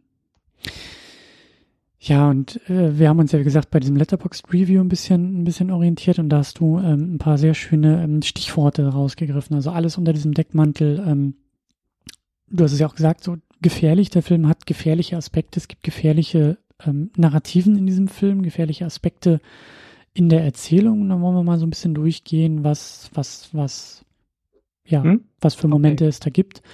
Ähm, vielleicht magst du damit mal anfangen. Okay, der, der erste und vielleicht ganz grundlegende Punkt ist das Thema Deadnaming und Misgendering. Also zum einen wird ständig der männliche Name benutzt und sie wird auch ständig als er angesprochen von den verschiedensten Figuren. Hat, hat natürlich auch historische Gründe, ähm, aber dadurch, dass der Film ständig eben den männlichen Namen verwendet und von ihm spricht, mhm. und zwar querbeet von allen Beteiligten, wird diese falsche Ansprache normalisiert. Äh, und eine Transfrau ist eben eine Frau. Das ist kein Mann, der tut, als wäre er eine Frau oder sich fühlt wie eine Frau oder gern eine Frau werden möchte. Das ist eine Frau. Eine Transfrau ist eine Frau. Und es ist das Mindeste an Respekt, äh, dann wirklich von ihr zu sprechen und den gewählten Namen zu verwenden. Das Stichwort dazu ist Selbstbestimmung. Mhm. Äh, es gab jahrhundertelang oder sagen wir ein Jahrhundert lang massive Fremdbestimmung und eben jetzt in den letzten Jahren, wo die, die Community eine eigene starke Stimme entwickelt hat, ähm, ist doch das Thema Selbstbestimmung sehr viel präsenter und lauter geworden. Mhm. Ähm, der nächste wesentliche Punkt ist, es wird in ganz großem Stil Gatekeeping betrieben. Äh, was ist damit gemeint? Äh, es steht Lilly nicht etwa zu, von sich aus zu entscheiden, was sie machen möchte und so weiter. Nein, sie, sie darf nur existieren über jede Menge Gatekeeper. Ich meine, was ist, was ist der deutsche Begriff? So Torwächter, glaube ich. Mhm. Äh, und die sind alle cis, da sind keine Transfiguren dabei. Äh, und das entspricht auch ziemlich genau der, der realen Situation. Also Transmenschen dürfen eigentlich nur existieren, wenn sie sich zahlreichen Regularien unterwerfen. Es gibt keine Selbstbestimmung. Du brauchst Gutachter, du brauchst Ärzte, du brauchst Gerichte, und die legen halt zum Teil sehr strenge binäre und zum Teil sogar sexistische Kriterien an. Nur dann kann ich diesen Weg beschreiten. Äh, äh, noch weiter zugespitzt muss man fast sagen, gültig und akzeptiert in der Gesellschaft wird wirklich nur, wer hübsch und überzeugend ist. Das ist Stichwort Passing, was auch ein sehr binäres Konzept ist. Äh, Uneindeutigkeit oder äh, selbstbestimmt einfach irgendwas machen, ist sehr, sehr schwierig. Und, und das macht der Film an vielen Stellen. Der wichtigste Gatekeeper ist die Gerda, die mhm. pusht die mhm. Lilly, die bremst die Lilly, mhm. die, sie erlaubt ihr Dinge, sie, sie verbietet ihr Dinge, sie verteidigt sie und Lilly ist die, die sich immer zufügt. Ähm, dazu, da, ja, ja, also da kommt auch der Punkt, dass ich sage, da, da, da kann man ja schon davon sprechen, dass es eigentlich ein Film über Gerda ist. Also die Art und Weise, wie, wie Lillys Geschichte erzählt wird, ist eigentlich immer irgendwie in Bezug zu Gerda. Was macht das mit Gerda? Ist das für Gerda gut? Ist es für Gerda schlecht? Wie steht sie dazu? Erlaubt sie das? Erlaubt sie das nicht? Und dieses, dieses Gerangel irgendwie zwischen den beiden und eben aus der Position von Gerda ist halt so der, der, ja, auch der, der erzählerische Nullpunkt irgendwie. Und das finde ich, macht es halt auch total problematisch. Also Lilly wird da so oft an die Seite gedrängt, so, also sie ist halt eher die Nebendarstellerin in diesem Film, der ja eigentlich, ähm, der eigentlich ihre Geschichte sein sollte, ihr, ihr, ihr Film sein sollte. Ich glaube auch, ähm, dass der, also der Titel The Danish Girl wird ja im Film einmal erwähnt und meint tatsächlich Gerda. Äh, das, nee, das denke ich nicht, weil das, das ist der Titel des Romans von ja. David Eberschaft. Der heißt auch The Danish Girl. Äh, und da wird ja die, die Gerda als amerikanische Malerin verwendet, also kann nur die Lilly gemeint sein. Ja, aber im Film gibt's, ich, ich muss jetzt nochmal nachgucken, das war, ähm, wie hieß er denn noch? Das war Hans, glaube ich, der in einem Büro sitzt und Gerda wollte irgendwie, glaube ich, zu ihm, irgendwie um, glaube ich, ähm, also Hans ist ja ein, auch noch ein, ein alter äh, äh, Freund von Lilly aus, aus Kindestagen. Und da gibt's irgendwie diese, diese, diese Verbindung. Und ich glaube, äh, Gerda geht irgendwie zu ihm und will mit ihm sprechen. Und er ist aber noch irgendwie in, in, in einem Telefonat. Und ich glaube, er legt das Telefonat auf irgendwie mit, ähm, also so sinngemäß auf Englisch, äh, hier, ich äh, kann jetzt nicht mehr weiter telefonieren, there's a Danish girl waiting outside. Und legt halt auf und geht zu Gerda. Also kann sein, dass ich das, das, dass ich das falsch in Erinnerung habe. So, ich will ja meine Hand jetzt nicht für ins Feuer legen, aber ähm, äh, mir, mir, ist es nicht bewusst. Also wenn es nach mir ginge, könnte man das eigentlich so Danish Girls nennen, weil noch besser. das wäre mein Wunschtitel für den Stoff, glaube ich. Ja, ja, noch besser. Aber, aber genau, ja, also Gerda hat auf jeden Fall eine, eine Position, eine sehr, sehr mächtige, in der Erzählung sehr, sehr mächtige Position. Ähm, ja. Ja, ich, ich finde auch, dass der, dass im Film werden die Gefühle von Gerda immer über die Gefühle von Lilly gestellt. Mhm. Ähm, mhm. ich meine, es ist ja okay, wenn der Film das erzählen will, aber dann soll er nicht so tun, als ob es ein Film ist über Lilly. Ja. Ja. Ähm. Ja. Äh, genau, wir waren aber noch beim, beim, beim Gatekeeping, beim, also Gerda als, als oberste genau. Gatekeeperin, genau. Dann, dann gibt es natürlich auch Gatekeep, die ganzen Ärzte, äh, die, die dann vor allem alle möglichen pathologischen Konzepte bringen. Äh, es basiert durchaus auf der Realität. Äh, gerade in dieser Zeit wurde das und, und bis ja eigentlich bis in bis in die Gegenwart wird das ganze Thema sehr pathologisierend betrachtet. Äh, aber der Film greift halt hübsch alles auf, anstatt er das irgendwie normalisierend äh, darstellt. Nein, werden hübsch alle Pathologisierung aufgegriffen. Also sie wird als, äh, ich glaube, pervers wird genannt und abnormal und, und was nicht alles auftaucht. Ähm, dass es ein Fetisch hm. sei, hm. dass es äh, irgendeine Geisteskrankheit sei und, und was nicht alles. Ich glaube, da kommen wir noch auf verschiedene Punkte davon. Hm. Ähm, das, das Problem bei diesen Dingen ist, äh, dass es Auswirkungen hat. Also der Film zeichnet ein Bild und dieses Bild kommt in den Köpfen von Menschen an. Ähm, und diese Menschen treffen dann vielleicht Entscheidungen, die wiederum das Leben von Transmenschen beeinflussen. Konkret passieren halt Dinge, dass politische Entscheidungen geschehen, die Transmenschen das Leben schwer machen oder zumindest nicht leichter machen. Die haben in der Vergangenheit schon sehr hohe Hürden gehabt, um einfach leben zu dürfen. Äh, und es bis heute zum Teil wird das nicht verbessert. Ähm, also wieder das Thema Selbstbestimmung wird dadurch ausgebremst. Mhm. Ich, ich greife ganz kurz auf dazu eine Aussage aus der aus dem Einstieg in der, äh, der Dokumentation Disclosure, die 2020 auf Netflix erschien, also eine ganz spannende äh, Dokumentation mhm. über Repräsentation von Transfiguren in Hollywood der letzten 100 Jahre ungefähr. Und dort ist die Aussage drin, etwa 80 Prozent aller Menschen sagen, sie kennen keine Transperson persönlich woher holen die sich dann ihr Bild? Über mhm. Massenmedien und Filme und Bücher. Äh, deswegen ist das, was in den Filmen gezeichnet wird, hat dann Auswirkungen, gerade wenn es ein halbwegs populärer Film ist, wie der, über den wir sprechen. Mhm. Der Film, also das, der Film ist ja selber auch wie so ein, wie so ein, wie so ein Gatekeeper, ne? Also der Film äh, vermittelt oder ja, Streitthema, aber der Film thematisiert Lily Elbe und tritt dabei ja selber wie ein Gatekeeper so für den Mainstream auf. Und das ist ja auch sehr, also ist sich dieser Gatekeeping-Rolle vielleicht selber auch gar nicht bewusst ja, oder ja. überhebt sich so. Gerade mit dem Abspanntext, der hinten am Ende kommt, wirkt das so ein bisschen, guck mal, wir zeigen euch, wie die Geschichte war und jetzt hier, wir haben was für die Trans-Community mhm. getan. Wo ist unser Oscar? Ja. So. Es gibt eine einzige Sache, wo Lilly selbstbestimmt entscheidet, wo sie nicht Gatekeeping macht. Und das ist nämlich die Entscheidung zu der zweiten Operation, die sie macht. Und dafür muss man mit dem Tod bezahlen. Also was, was für eine Erzählung. Das ist aber auch wieder ein klassisches Narrativ in, in vielen, so aus queer, queeren Kontexten, Bury Your Gaze, äh, gibt zwar als Stichwort dazu für diesen Trope oder na, dieses Narrativ, äh, dass queere, queere Figuren ganz oft äh, sterben müssen in Filmen und Serien und so weiter. Und genau das wird hier auch bedient. Mhm. Ja, und, und, und wie du auch sagst, ne, so der, der Tod als Bestrafung. Also ähm, damit kommentiert der Film ja eben, wie du sagst, diese einzige freie Entscheidung. Äh, und das ist ja eben auch sehr, ähm, ja, sehr problematisch. Genau. Ja, dann hast du noch die, die, das Stichwort Trans als Performance. Genau, äh, denn äh, viel in dem Film wird so getan, als ist Transsein eine Sache von Performance, von Inszenierung, von Spiel, von irgendwelchen mm. Dingen. Und auch so wird Lilly dargestellt. Also wird als Lilly ist nur eine Inszenierung. Es geht nicht darum, dass sie das ist, dass es ihr Sein ist, sondern dass es nur ein Spiel ist. Und das spricht dem Transmenschen ab, dass es ihre Identität ist, dass sie das sind. Mhm. Natürlich gibt es eine Performance. Äh, natürlich ist das ein Teil unseres Lebens, dass wir uns inszenieren und darstellen. Aber das hat nichts mit der Identität zu tun. Das ist eine Sache, die obendrauf oder außen herumkommt. Mhm. Äh, selbst wenn jetzt Lilly komplett allein für sich wäre, völlig unabhängig davon, wie sie gerade aussieht und was für ein Kleid sie anhat oder eben was, was sie nicht anhat, und wie sie sich verhält, sie ist immer noch Lilly.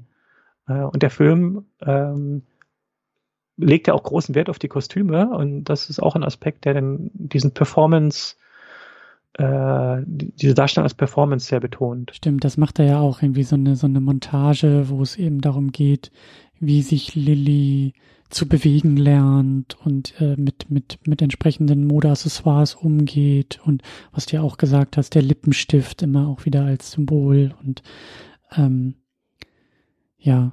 Ich, ich mein Geschlecht, das, das ist ein, ein vielschichtiger Begriff und das hat viele Ebenen oder viele Dimensionen. Und die Performance oder die Inszenierung ist natürlich ein Teil davon. Ich inszeniere mich in meiner Rolle.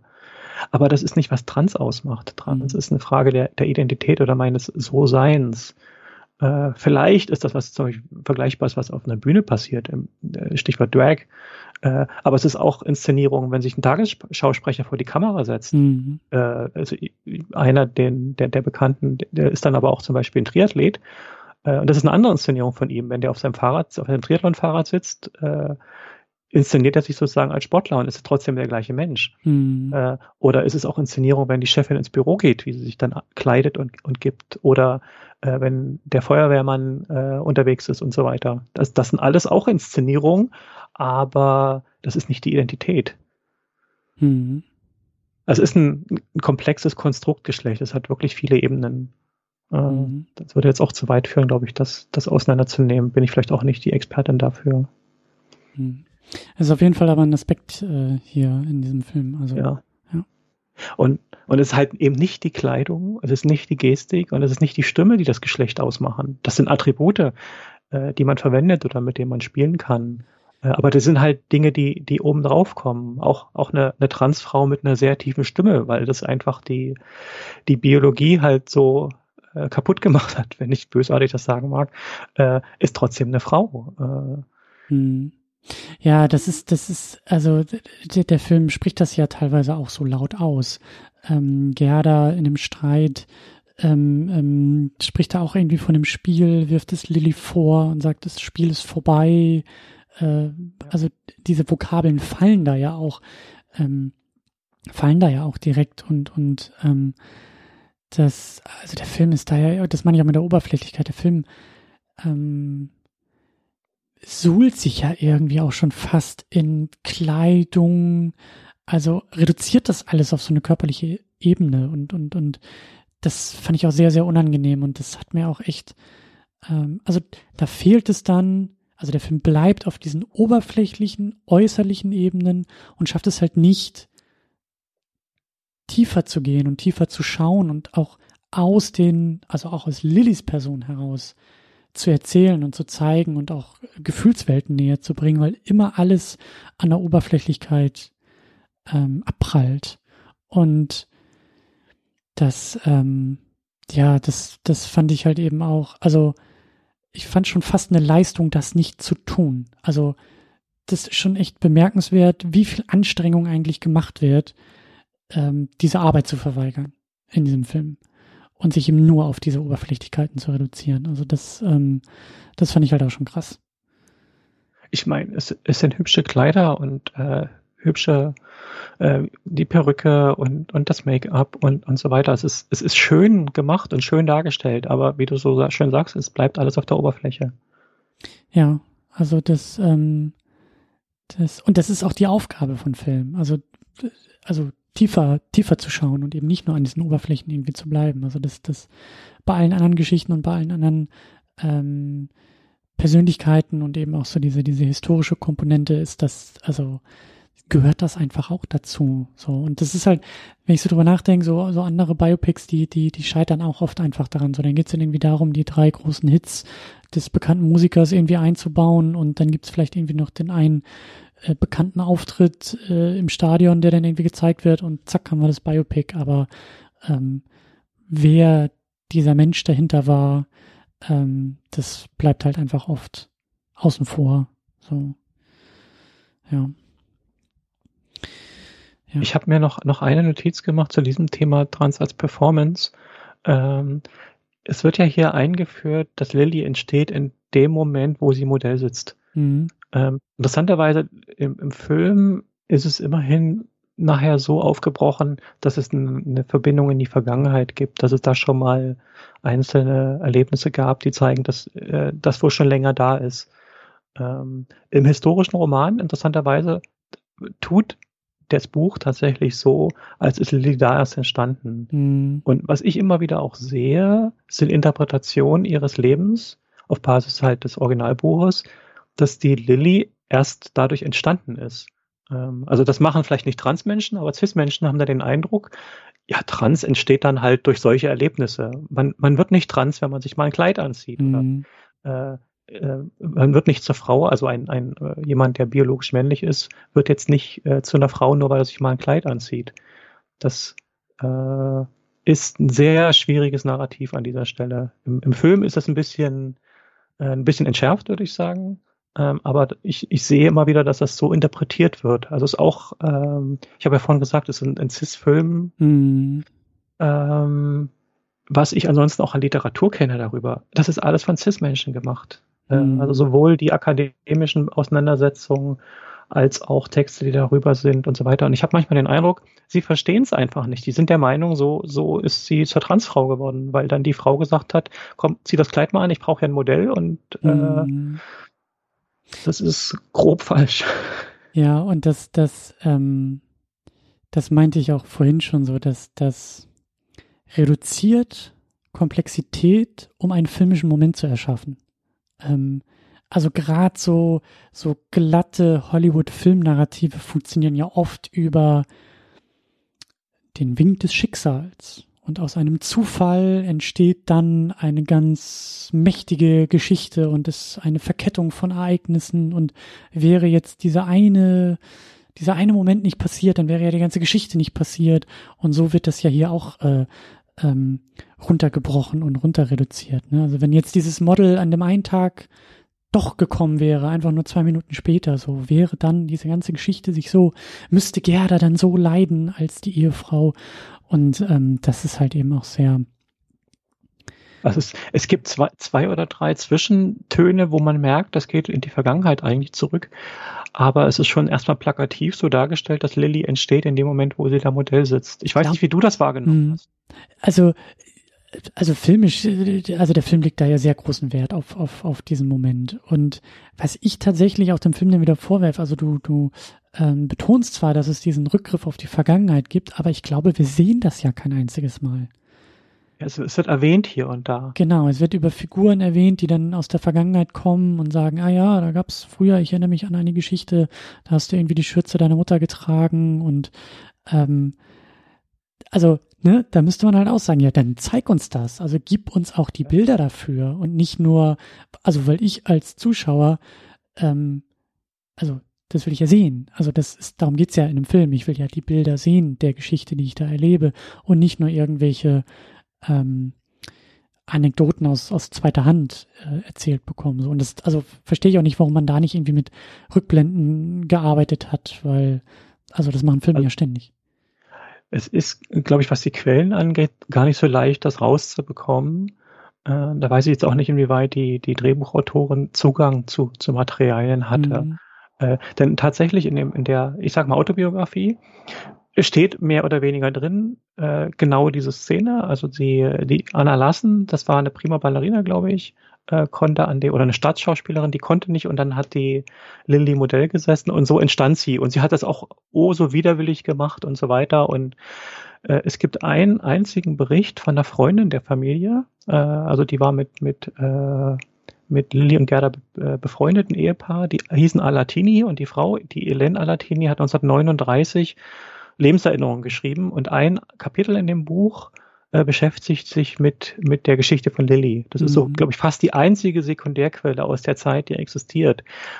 Und die erzählt, äh, dass nach einem ganz kurzen Moment äh, die Lilly großen Gefallen daran hatte, das zu machen und bei jeder sich bietenden Gelegenheit äh, dann mhm. äh, das wiederholt hat, was sehr viel deutlicher zeigt, das war was, was in, in äh, Lilly äh, schon da war, und in dem Moment, wo es eine Möglichkeit gab, das auszuleben, hat sie sofort die Chance ergriffen. Das ist mhm. auch passiert relativ bald, nachdem die geheiratet haben in jungen Jahren. Und das entspricht sehr viel mehr einer typischen Transbiografie, wo man das, das Thema ist schon sehr früh angelegt. Äh, man versucht es zu verbergen und das wahrscheinlich vor 80, 90 Jahren war das noch viel, viel krasser als heute oder 100 Jahre sind es eigentlich, wo das zurückgeht. Ähm, und wenn es dann aber doch eine Gelegenheit gibt, dann, wo sich das Bahn brechen kann, dann entwickelt das eine Dynamik, die du kaum noch aufhalten kannst. Mhm. Das ist viel plausibler als das, was das die Autobiografie erzählt und, und was dann auch so halb der Film erzählt. Mhm. Ja, dann hast du noch das Thema Trans als Fetisch in der Liste. Richtig, wir, wir haben ja schon darüber gesprochen, dass der Film viel Wert auf Kostüme legt. Äh, aber es geht noch darüber hinaus, mhm. finde ich. Es gibt etliche Szenen, in denen sehr explizit der Blick auf einzelne Kleidungsstücke gerichtet wird. Oft in Nahaufnahmen. Da gibt es so, so mit Schärfen, Unschärfen, äh, mit mhm. dem Blick auch von Lilly selbst, Blicke auf, auf das Kleid, auf die Strümpfe, auf die Stiefel, auf das Top äh, und so weiter. Äh, und ich finde, das bedient ein bisschen das Narrativ, dass es zum einen um Verkleiden geht, also es wieder die Kleidungsstücke im Vordergrund stehen und auch ein bisschen um den erotischen Aspekt geht. Äh, und äh, das, delegitimiert, sorry, das delegitimiert das Transsein ein Stückchen, indem man das halt so tut. Naja, das ist ein Fetisch, da geht es um die Kleidungsstücke und so weiter. Und mhm. nicht sagt, es geht darum, dass sie eine Frau ist und einfach äh, vielleicht ein bisschen neidisch darauf schaut oder so. Also da ist die Darstellung ein bisschen schwierig, finde ich. Mhm.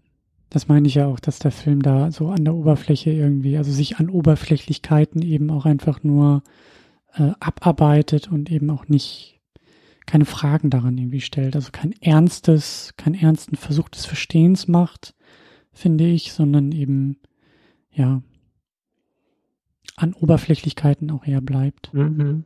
So.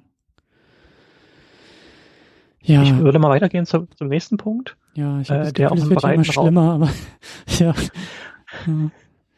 Nee, ich glaube, nach dem nächsten ist es dann, kommen noch zwei, die dann nicht mehr so, so krass sind. Aber der nächste Punkt ist nochmal ein sehr ein sehr schlimmer oder ein sehr gefährliches Narrativ. Mhm. Weil Trans wird den ganzen Film dargestellt, als sei es eine Form von Krankheit, etwas Pathologisches. Äh, und es gibt ganz verschiedene äh, Variationen, wie das dargestellt wird. Dass Trans was, was Krankes ist oder mhm. etwas äh, wie eine Krankheit ist. Es wird dargestellt wie eine Dissoziation, also dass zwischen einer und Lilly, äh, dass das gespaltene Persönlichkeiten sind, also eine mhm. äh, Dissoziation. Ähm, dann gibt es den, den Aspekt des Nasenblutens und der Bauchschmerzen. Ähm, Also es wird mit, mit, mit Schmerzen und mit Blut verbunden. Äh, übrigens, das sind aber Dinge auch, die im, im Originalbuch auftauchen, aber ähm, trotzdem ist eben so ein, so, das ist so ein Narrativ. Mhm. Äh, von den Ärzten wird es als Verrücktheit, als Pervers, nee, ich glaube, Verrücktheit macht auch, sagt auch die Gerda selber. Also es wird als Verrücktheit dargestellt, als eine Perversion. Es werden die Begriffe abnorm und absurd verwendet. Ja, und schließlich muss die Lilly sterben dafür, dass sie trans ist. Als mhm. wäre Transsein eine tödliche Krankheit. Also das ist, das ist ein ganz krasses Bild. Äh, ich glaube, dass da Gerda sogar, sogar, ähm, also Lilly macht ja sogar irgendwie eine Strahlentherapie äh, im Laufe des Filmes. Und Gerda spricht da, glaube ich, auch irgendwie so, also die schlägt das halt vor, das zu tun. Und ich glaube, sie sagt auch irgendwie sowas wie, ja, das machen wir jetzt mit dir, damit das Schlechte aus dir verschwindet oder irgendwie sowas. Also es ist, also es ist enorm auch wie der Film das nicht nur zeigt, andeutet, suggeriert, mit Bildern spricht, sondern das teilweise ja wirklich den Leuten in den Mund legt. Also wirklich laut ja, ausspricht und auch eben auch über Gerda, auch dazu dieses Gatekeeping, so diese Rolle von Gerda in Bezug zu Lilly und dann sagt sie halt solche Sachen, ne? Und das ist schon, das ist schon echt, echt heftig und echt übel. Also auch da muss ich wiederum dazu sagen, das ist äh, entsp entsprechend realen Ereignissen. Mhm. Äh, die Lilly hat sich damals verschiedenen Behandlungen unterzogen, weil man halt dachte, man kann es irgendwie äh, beseitigen oder heilen oder und so weiter. Und einer der Wege war Strahlenbehandlung, die zu dieser Zeit, also eine Bestrahlung mit, mit Röntgenstrahlen, eine Art von Behandlung für verschiedene Krankheiten war. Man hat halt erst später begriffen, äh, dass das eigentlich krank macht. Mhm. Ähm, aber in den 20er Jahren äh, meinte man halt damit gewisse Krankheiten behandeln zu können.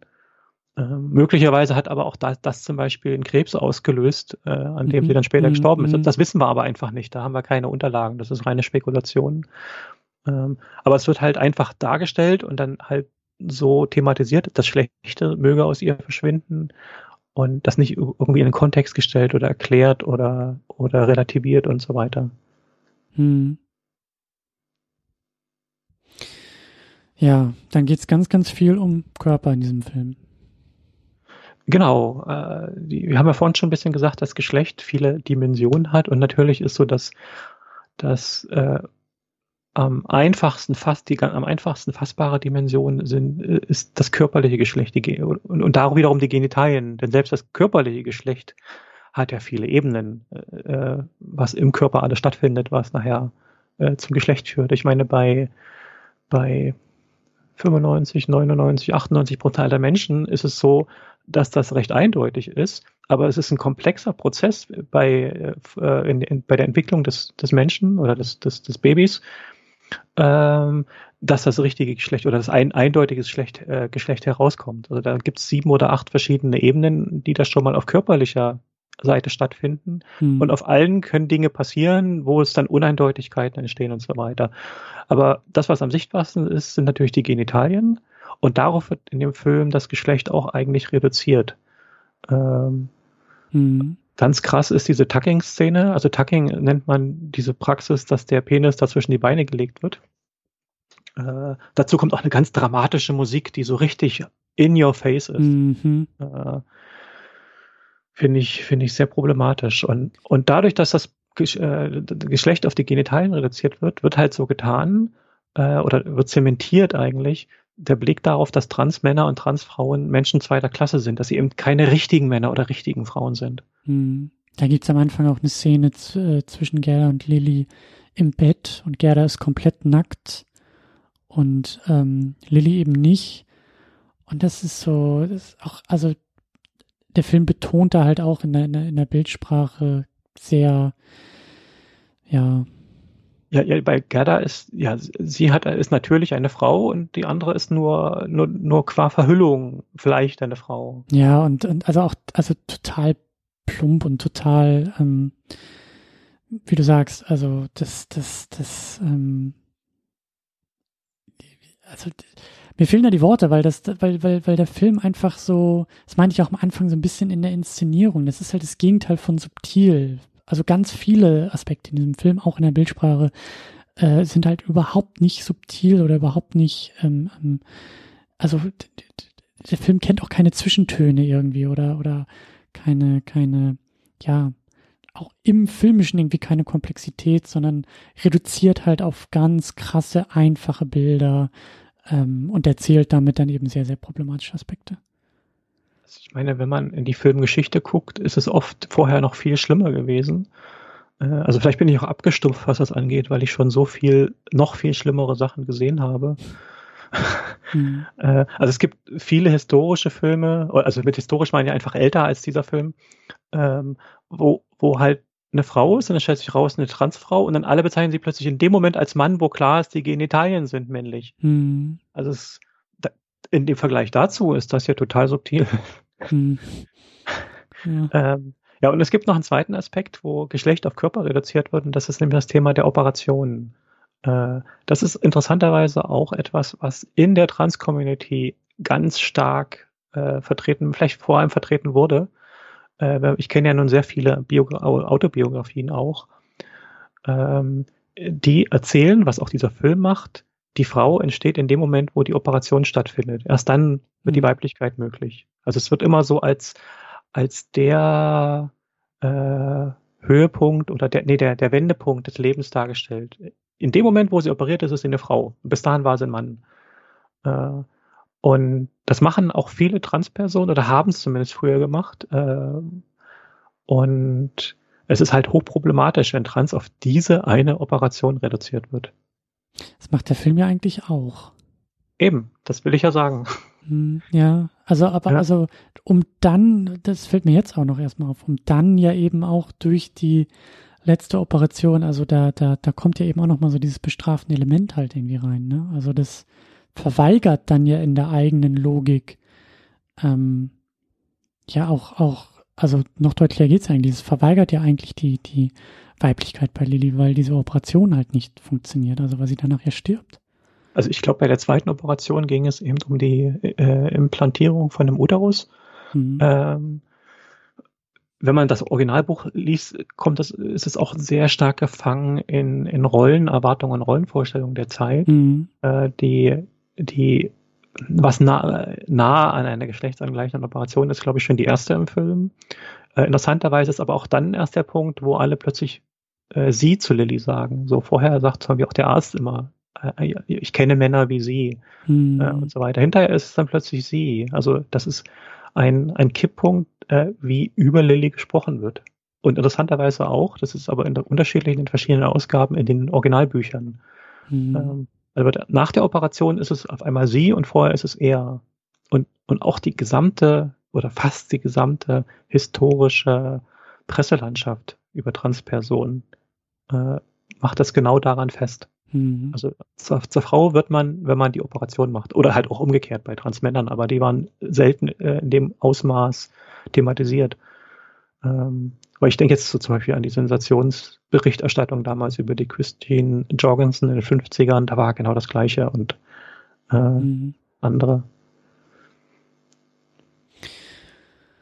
Ja, und dann ist dann noch der Aspekt, den hatten wir auch so ein bisschen ähm, schon erwähnt, die heteronormative ja, also das, das Glätten, Auslöschung hast du es genannt.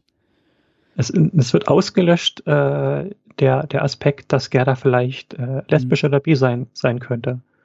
Ähm, also es wird eben zu einer heteronormativen Liebesgeschichte oder auf, auf so eine Geschichte reduziert, diese Erzählung, die.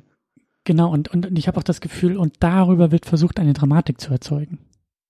Ne? Also ich, also das, das, ähm, ja, und da, das, das, das werfe ich dem Film halt vor, dass da irgendwie so diese eigenen dramaturgischen, ähm, der eigene dramaturgische Wunsch über Komplexität irgendwie gesetzt wird. So, und dadurch, dass es halt reale Personen waren und da ja auch eine, eine reale Geschichte, ähm, ich glaube, da gab es auch ein bisschen Kontroverse, wie der Film das auch vermarktet hat. Äh, das habe ich aber nur am Rande irgendwie gesehen. Das ist, glaube ich, sehr ähm, explizit nicht als biografischer Film irgendwie dargestellt wird und und ich glaube, da gab es dann irgendwie aber mal so ein, zwei Poster oder so, die gesagt haben, based on a true story und das dann aber, glaube ich, sehr schnell wieder verschwinden musste. Ähm, Bin mir da jetzt aber auch gar nicht sicher. Ich bin da, ich, ich habe mich damit nicht intensiver noch auseinandergesetzt, aber ich finde es schon, ich finde das schon sehr, sehr schwierig, ähm, überhaupt da irgendwie von einer biografischen Geschichte äh, zu sprechen. Du hast es ja am Anfang auch so schön aufgemacht über, also das ist ja ein sehr komplexer Weg, den dieser Film äh, über die Vorlagen gegangen ist und ich glaube, dass man auch auf diese Komplexität halt hinweisen muss. So, also ja, es basiert auf einem Roman, aber selbst die Übertragung von Roman auf Film ist schon sehr ähm, also, es, es, also es, ist, es ist fünffach gebrochen oder so, dieser Stoff. Genau. Es gab das, es gab das tatsächliche Leben der Lilly Elbe. Es gab ihre Autobiografie, die eben keineswegs einfach nur ein, eine Autobiografie ist, sondern es ist ein literarisches Werk mhm. von mehreren AutorInnen. Mhm. Ähm, es gibt darauf basierend äh, einen Roman, der von sich aus schon sagt, ich bin ein fiktionalisierter Stoff, ich bin mhm. nicht das Originalleben. Es gibt darauf basierend ein Drehbuch und es gibt darauf basierend ein Film. Mhm. Also wir haben wirklich eine vielfache Verarbeitung des Originallebens. Und also ich weiß nicht, ich, ich kenne jetzt diese Plakate nicht, die du erwähnt hast. Wann immer ich das jetzt gesehen habe, es steht auch auf der Blu-ray hier drauf, inspiriert von einer außergewöhnlichen mhm. wahren Geschichte. Das ist, glaube ich, äh, der, die Phrase, auf die sie sich dann zurückgezogen haben. Wir, das ist inspiriert davon. Mhm. Ja, und ich, Aber gleich, gleichzeitig tut der Film ja so, als wäre es historisch authentisch oder äh, also es, da kann sich der Film auch nicht entscheiden. Ja, und wie du gesagt hast, die Texttafel am Ende und und und äh, die die die in der Inszenierung wird ja sehr großer Wert darauf gelegt, so die Schauplätze einzufangen, über Kostüme zu arbeiten. Das könnte auch das könnte auch weit, äh, also da könnte man filmisch auch ganz anders mit umgehen. Ich muss jetzt gerade ähm, an den Film über Van Gogh denken. Ähm, boah, es ist zu spät, da komme ich jetzt auch schon wieder nicht auf den Titel. Das ist auf jeden Fall der Film mit Willem Dafoe, der so vor ein, zwei Jahren rauskam. Ähm, da hatten wir ja auch mal einen Podcast zu gemacht. Und das ist zum Beispiel auch ein Film, der filmisch ganz, ganz eigen arbeitet und eben ja auch das Problem hat, also die reale Person, aber ja auch den Blick auf die Welt dieser realen Person und eben diesen künstlerischen Aspekt versucht filmisch zu verarbeiten und da eben mit ganz krassen Farben arbeitet und auch sehr stimmungsvolle Momente versucht zu schaffen, wo es darum geht, zu malen und wie man sich eben den Motiven nähert und wie Van Gogh da wahrscheinlich Dinge gesehen hat, worauf er Wert gelegt hat. Und dieser Film hat einfach filmisch versucht, ähm, etwas, etwas, etwas daraus zu machen und nicht einfach nur irgendwas abzubilden und zu sagen, zack, so war es, sondern über filmische Mittel auch versuchen, in diese Innenwelt hineinzukommen. Und irgendwie fällt er mir jetzt gerade spontan ein, weil ich das Gefühl habe, da viel eher über Emotionen und über Inszenierung dieser realen Person näher gekommen zu sein, also auf einer emotionalen Ebene, gar nicht auf so einer faktenbasierten, ich kann da jetzt, ich habe den Film gesehen und ich kann mich an einzelne Stimmungsmomente erinnern, ich kann mich aber nicht mehr erinnern, an welchem Jahr das war, an welchem Ort das war, aber der Film hat versucht, mir diese Gefühlswelt von Van Gogh näher zu bringen. Und das ist genau das, was The Danish Girl halt nicht schafft, mir diese Gefühlswelt irgendwie näher zu bringen, sondern bleibt auf so einer, ja, wie ich finde, sehr konstruierten, auch selbst ausgewählten und konstruierten Ebene, ähm, also auf so einer narrativen Ebene und versucht halt mir einfach eine Geschichte, habe ich auch fast den Eindruck, dass diese Geschichte schon feststand, bevor man sich irgendwie mit den realen Personen beschäftigt hat. So, dass man wusste, wohin diese Geschichte erzählen soll. Und dann hat man das versucht, so ein bisschen, wie du sagst, die Inspiration nachträglich dann aus den Biografien irgendwie zu holen und zu sagen, ah, dann machen wir den Moment und den Moment und den Moment und kommen dann bei der, kommen dann an dem Ende raus, dass wir uns im Vorfeld schon irgendwie überlegt haben. So. Ah. Ähm, Andererseits äh, wimmelt dieser Film vor historischen oder historischen Zitaten, oder ich weiß nicht, wie ich das ausdrücken soll, Dinge, die tatsächlich übereinstimmen mit der, mit der Autobiografie. Das ist, das ist ganz spannend. Mhm. Ähm, dass eben eine Geschichte erzählt wird, die kein wirkliches Verständnis für Lilly hat und gleichzeitig jede Menge äh, mehr oder weniger authentische Details aufgegriffen werden. Mhm. Also es, es geht los mit den, mit den Bildern zu Beginn, diese Pappeln. Tatsächlich gibt es zahllose Bilder von Lilly mit diesen Pappeln. Äh, es ist die, die Szene, äh, als eben die, ähm, original heißt sie, heißt sie Anna, dann heißt sie, glaube ich, Ulla, die Schauspielerin mhm. Ember, also ähm, wo sie Modell sitzt, das ist genau so passiert.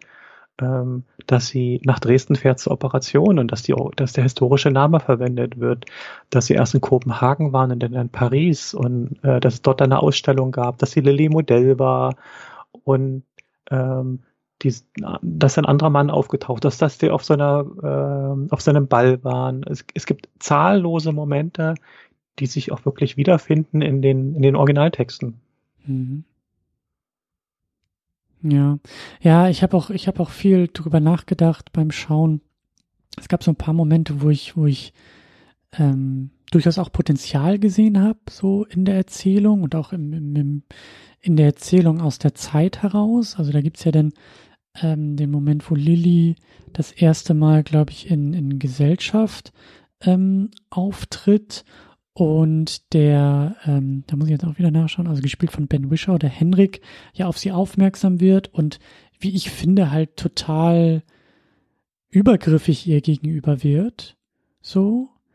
Ähm, und das war für mich ein.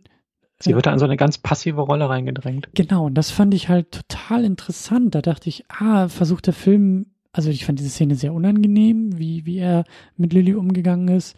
Ähm, aber habe da Potenzial gesehen zu sagen, ah ja, das ist ja eigentlich, ähm, also Lilly, die sich als Frau in der Zeit bewegt, ähm, in der Männer halt noch dominanter waren als jetzt und vor allen Dingen auch gesellschaftlich gefestigt dominant waren.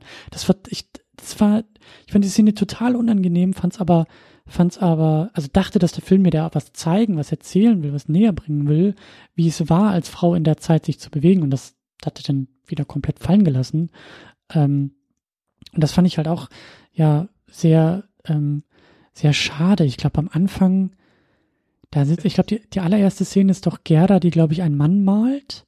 Ja, das ist das einzige Mal, da war ich auch ganz erstaunt, wo, wo, wo genau das kurz diskutiert wird, ähm, dass, dass sie äh, thematisiert, dass es für einen Mann ganz ungewohnt sei, sich einem Blick der Frau zu unterwerfen. Ja. Ähm, da dieser ältere Herr, den sie da malt. Ähm, aber das ist das einzige Mal, dass sowas mal thematisiert wird.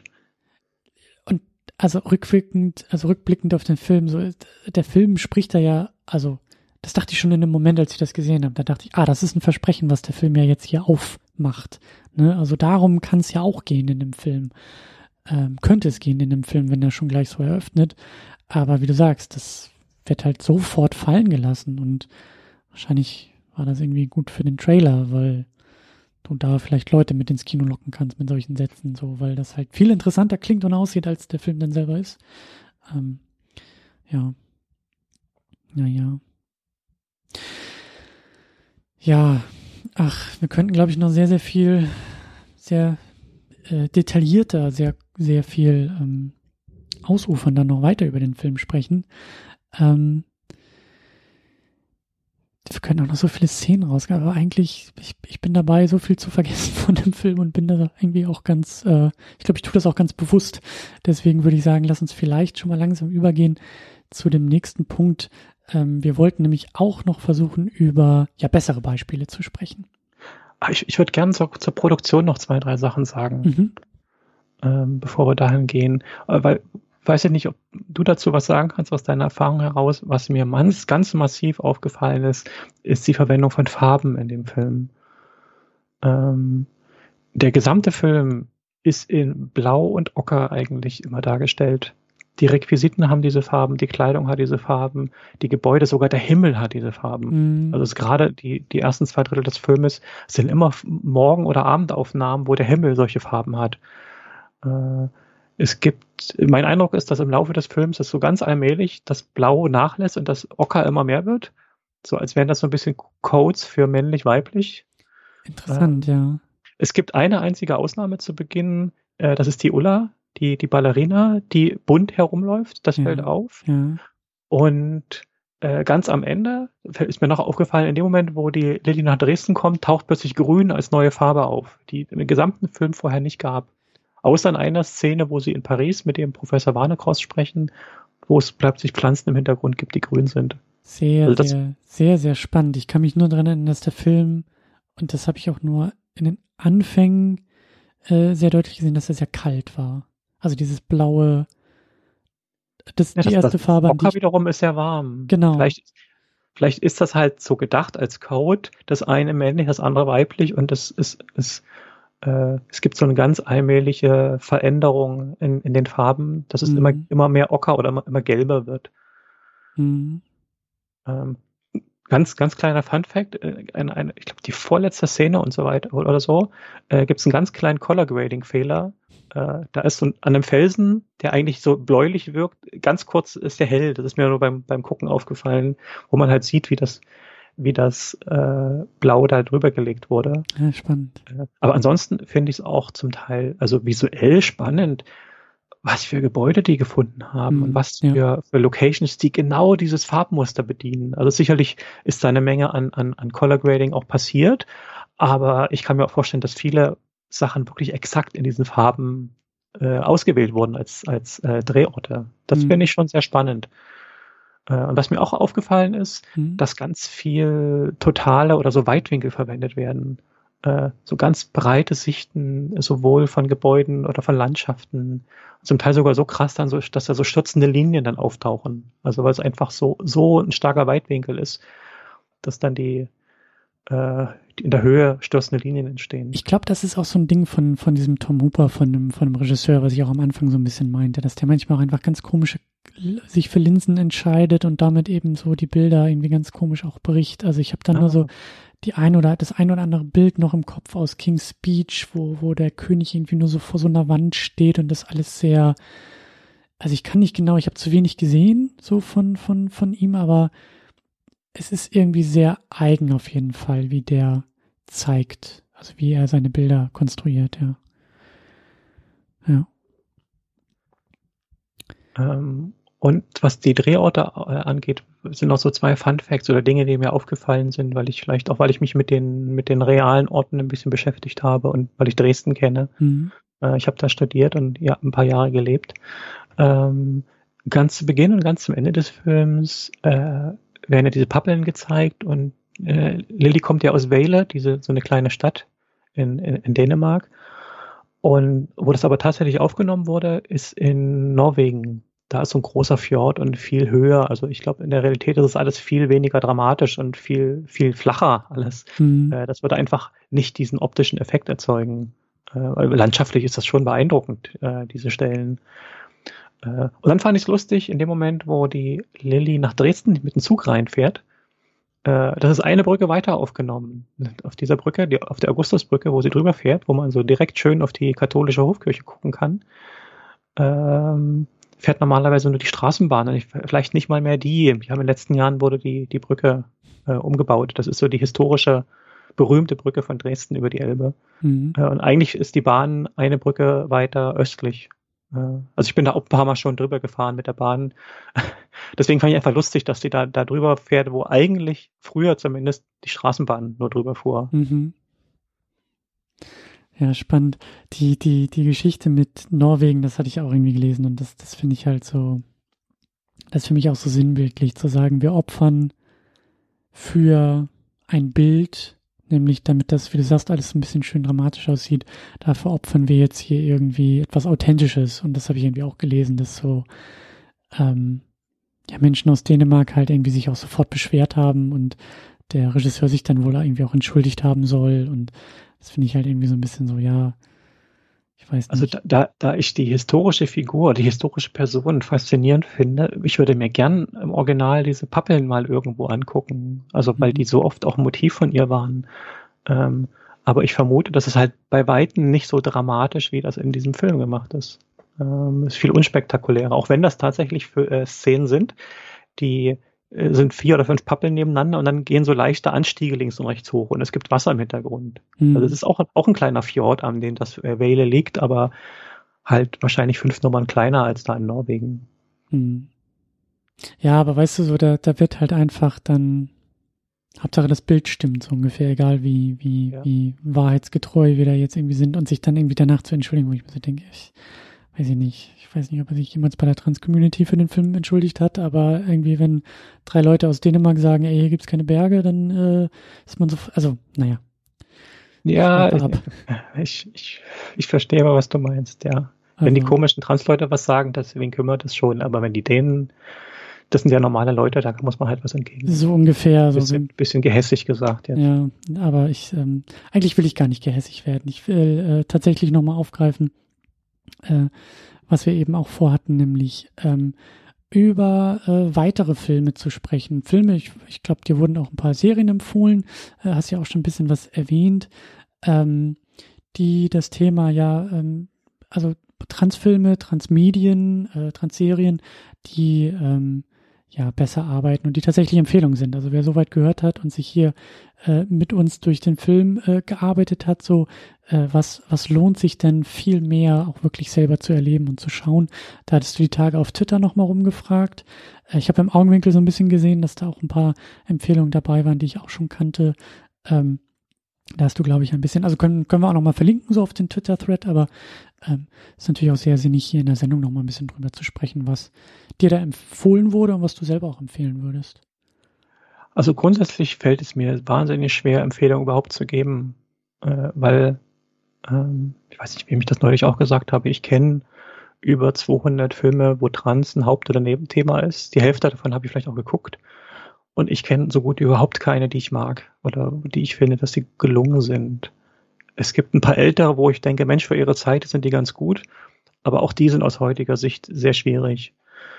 Was ich immer empfehlen kann, aber das ist auch wiederum eher schwerer Stoff, ist die schon erwähnte Dokumentation Disclosure mhm. äh, von Netflix letztes Jahr äh, erschienen, mhm. die sich eben mit äh, der, der Geschichte der Transrepräsentation in Hollywood beschäftigt, die, die öffnet sehr die Augen und erzählt auch oder gibt ganz viele filmische Beispiele für, für diese ganzen fürchterlichen Narrative. Mhm. Ähm, die habe ich auch gesehen, die, die hat mir wirklich sehr, sehr gut gefallen. Ich weiß jetzt aber nicht mehr, ich habe auch beim, beim Schauen von The Danish Girl gegrübelt, vielleicht weißt du das noch, wie der Film in der Doku auftaucht. Das weiß ich auch gerade nicht mehr. Der wird kurz erwähnt, aber weiß ich auch jetzt nicht mehr. Hm. Also den, ich, ich brauchte auch, glaube ich, drei Anläufe, um den zu gucken, weil ich einfach mal gesagt habe, das, das ist mir jetzt zu anstrengend. Das, äh, weil bei mir kommt vielleicht auch noch dazu, ähm, ich glaube, ich habe schon ein gehöriges Maß an Dissozi Dissoziation von den Emotionen, die sowas auslösen kann. Aber mhm. manche Sachen kann ich halt nicht komplett von mir weg fernlassen. Und man, wenn man ein problematisches Bild nach dem anderen mhm. sieht, das tut natürlich auch weh irgendwo. Mhm. Deswegen kann ich sowas nicht locker flockig mal gucken, weil es trifft mich zum Teil. Also das, die, aber trotzdem ist diese Dokumentation wirklich, die ist wirklich empfehlenswert. Äh, übrigens, die Regisseurin ist eine Transfrau, nämlich die Laverne Cox. Äh, mhm. die, die hat das auch initiiert.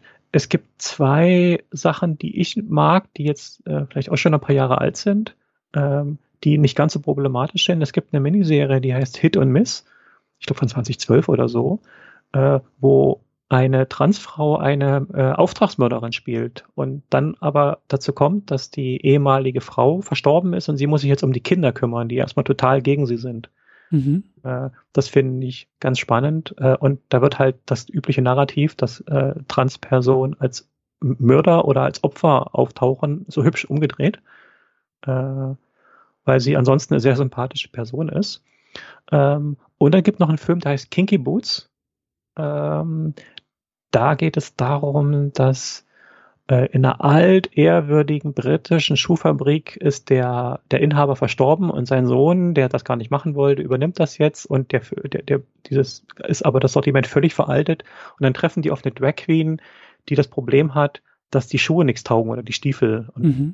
ähm, hat auch ein paar problematische Aspekte, aber ich mag an diesem Film die Warmherzigkeit und, und dass die Würde der Leute erhalten bleibt äh, der, der Transpersonen. Da gibt es einige, den, über den spreche ich, glaube ich, übrigens auch in Kürze. Äh, ansonsten äh, der Verweis, wie du gesagt, auf den Twitter-Thread. Ich muss zugeben, dass ich bei den Dingen der letzten Jahre nicht so am Ball bin. Also ich kenne jetzt äh, eine Reihe davon gar nicht oder ich habe mal ein paar Folgen nur geguckt. Deswegen kann ich dazu inhaltlich gar nicht nur so viel sagen. Aber vielleicht kannst du ja, da du gesagt hast, dass du einiges kennst, ein paar Dinge davon nennen. Ähm, ja, also ich habe ähm, mit, ich sehe auch gerade, dass es, glaube ich, eher so im Serienbereich tatsächlich auch ist. Ähm, da bin ich auch nicht so ganz firm. Ich habe äh, Sense 8 auf Netflix, da habe ich tatsächlich mal reingeschaut. Ähm, ist ja auch von den Wachowskis, boah, ich weiß nicht, ob von beiden. Ich glaube von beiden Wachowskis, ja. Ja. Ähm, und ich bin, also ich, ich finde es immer sehr, sehr äh, spannend, was die machen, weil ich habe das Gefühl, selbst wenn sie mit dem einen oder anderen Projekt scheitern, ich mag zum Beispiel die beiden Matrix-Fortsetzungen sehr gerne. Ich bin einer der wenigen Menschen, die gerade den dritten und auch das Ende von Matrix, von der Trilogie, mittlerweile sehr ins Herz geschlossen hat. So dieser Mut, so, ich sag mal, offenherzig auch zu erzählen und damit vielleicht auch sehr viele Leute vor den Kopf zu stoßen. Da habe ich sehr großen Respekt vor. Ich habe Sense 8 nie zu Ende geguckt. Ähm, einfach weil ich, weil, weil ich aus diesem ich hatte mir ein bisschen mehr erhofft bei dem Science Fiction, bei der Science Fiction Prämisse, aber an, an die Serie kann ich mich halt auch erinnern. Also äh, da spielt halt eben auch eine Transfrau eine sehr zentrale Rolle. ist ja so eine so eine Achtergruppe von Menschen, die irgendwie über, ich weiß gar nicht warum, aber die halt irgendwie so ähm, emotional miteinander verbunden sind und sich dann irgendwie über Raum und Zeit irgendwie austauschen können. Und da ist halt so ein bisschen Mystery, was das für Menschen sind und wieso und warum und ähm, alles sehr sehr spannend. Ich glaube, ein bisschen zu früh von Netflix auch abgesetzt. Ähm, auf jeden Fall auch eine, eine, eine krass aufwendige Produktion, weil die, glaube ich, echt irgendwie auf, weiß ich nicht, fünf Kontinenten oder so gedreht haben. Ähm, müsste ich, müsste ich wirklich nochmal noch mal wieder reinschauen. Ähm, dann hatte ich gesehen, Dispatches from Elsewhere ist, ähm, also da spielt halt auch eine Transfrau mit und sehr, sehr schön mit anzusehen, dass das so ähm, kein großes Thema ist in der, in der Serie. Also sie ist halt der Love Interest von dem Haupt, von der Hauptfigur so, ohne dass es da irgendwie so, ähm, ohne dass es halt irgendwie äh, thematisiert wird oder eben auch nicht. Also das hat keine dramaturgischen ähm, Auswirkungen so. Ähm, so, und das, das ist, äh, war sehr schön mit anzusehen, die Serie, die ist halt auch sehr abgedreht in der Erzählung. Also da würde ich auch sagen, je weniger äh, man weiß, desto besser eigentlich. Okay. Ähm, weil wir da auch sehr, ich glaube, da gibt es auch nur eine Staffel von ähm, auf Amazon Prime und also ich sag ja, je weniger, desto besser. Also wir sind da auch so reingerutscht und dann äh, wird's halt, wird's halt immer äh, interessanter und das Ende ist halt eben auch sehr überraschend und sehr, sehr schön auf jeden Fall. Ähm, ja, die Netflix-Serie Disclosure, das, das äh, hätte ich auch noch erwähnt. Ähm, Film, das ist keine, keine Serie. Ach, das war, das war ein Doku-Film? Ein Do Dokumentarfilm. Ah ja, ich, ich, ich dachte, das war eine Doku-Serie mit, mit mehreren Episoden, aber äh, genau. Ähm, es, ja. es werden hier noch ein paar, paar Stoffe erwähnt, äh, wo halt Transfiguren einfach wie selbstverständlich dargestellt werden, mhm. was natürlich sehr angenehm ist, wenn eine Transfigur von einer Trans-Schauspielerin oder einem Trans-Schauspieler einfach da ist und das nicht groß thematisiert wird. Was aber in Anführungszeichen echte Transfilme angeht, ich glaube, da ist es schwierig. Wobei es werden zwei, drei genannt hier. Ähm, ich weiß nicht, Lola und das Meer empfiehlt jemand. Ähm, Tangerine ist, ist glaube ich, auch so ein. So ein, so ein das äh, das habe ich auch gelesen, ja. Ich glaube, den habe ich auch hier stehen, aber noch nicht geguckt. Ich, ich, ich habe den auch in Erinnerung, ich meine, das war einer der ersten Filme, der irgendwie auch komplett über, über iPhones gedreht wurde. Ähm, okay. Und oh. also am besten einfach in diesen Thread reinschauen und sich inspirieren lassen. Das wär, wäre meine Empfehlung. Absolut. Und also Thread werden wir auch noch, auch noch verlinken. Ähm, ich finde es aber ganz interessant. Ich meine, äh, du bist da ein bisschen mehr auch in der in der äh, bibliothekarischen Forschung äh, unterwegs. Aber ich, ich frage mich jetzt auch gerade, ob das eher so ein Serienthema auch tatsächlich ist. So, weil ich, also Filme fallen mir jetzt auch tatsächlich ja, gar nicht würde, so viele Ich würde ein. das eher so sehen, dass das Thema wirklich erst in den letzten fünf Jahren größer mhm. geworden ist. Und Serien sind natürlich in den letzten Jahren seit dem Streaming sehr viel populärer geworden oder die haben sehr viel, sehr viel größeres Gewicht erhalten. Mhm. Das ist einfach eine Serie viel besser, ein viel besserer Raum, um sowas auszuprobieren und sowas umzusetzen. Mhm.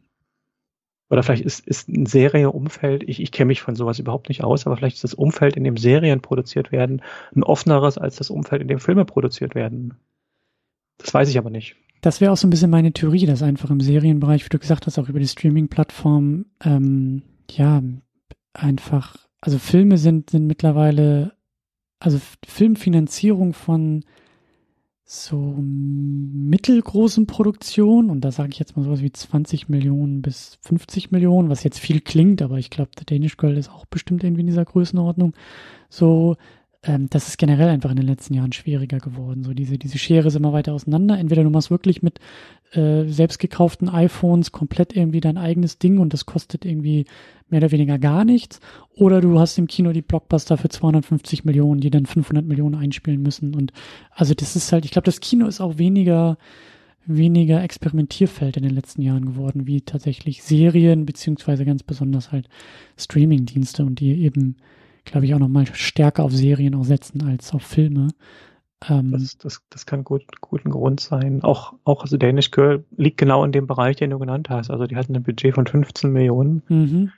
Und soweit ich das verstanden habe, war es sehr schwer, überhaupt eine Finanzierung zu mhm. erreichen. Mhm. Deswegen hat das da so viele Jahre gedauert, bis das realisiert wurde. Mhm. Ja, aber dann haben wir ja doch noch ein paar Empfehlungen äh, ausgesprochen und äh, wie gesagt, wir verlinken da auch nochmal. Und ähm, ja, genau. Es, es, gibt noch was ganz Frisches, das habe ich heute tatsächlich, äh, äh, ging das durch die Nachrichten bei mir oder durch, mein, durch meine Timeline. Es ist geplant, ein Musical basierend auf dem Stoff von The Danish Girl äh, mit einer Trans-Schauspielerin in der Hauptrolle. Äh, wenn ich das richtig verstanden habe, äh, planen die durchaus Dinge besser zu machen als der Film. Aber ich habe das noch nicht gründlich gelesen, aber das ist ganz frisch von heute. Es soll ein Musical geben, oder das ist zumindest geplant. Weißt du wo? Hast du das äh, äh, in einem Tweet irgendwie noch, noch mitgesehen? Das würde mich jetzt einfach äh, so interessieren. Und zwar, und zwar New Theater Peterborough. Mhm. Wo auch immer das ist. New Theater. Ich, ich bin jetzt gerade live und gucke nach. Ich hoffe, dass das nicht stört. Äh, wo ist denn das? Das ist jetzt die Frage. Dänemark, England, USA? Äh, wo ist denn Peterborough?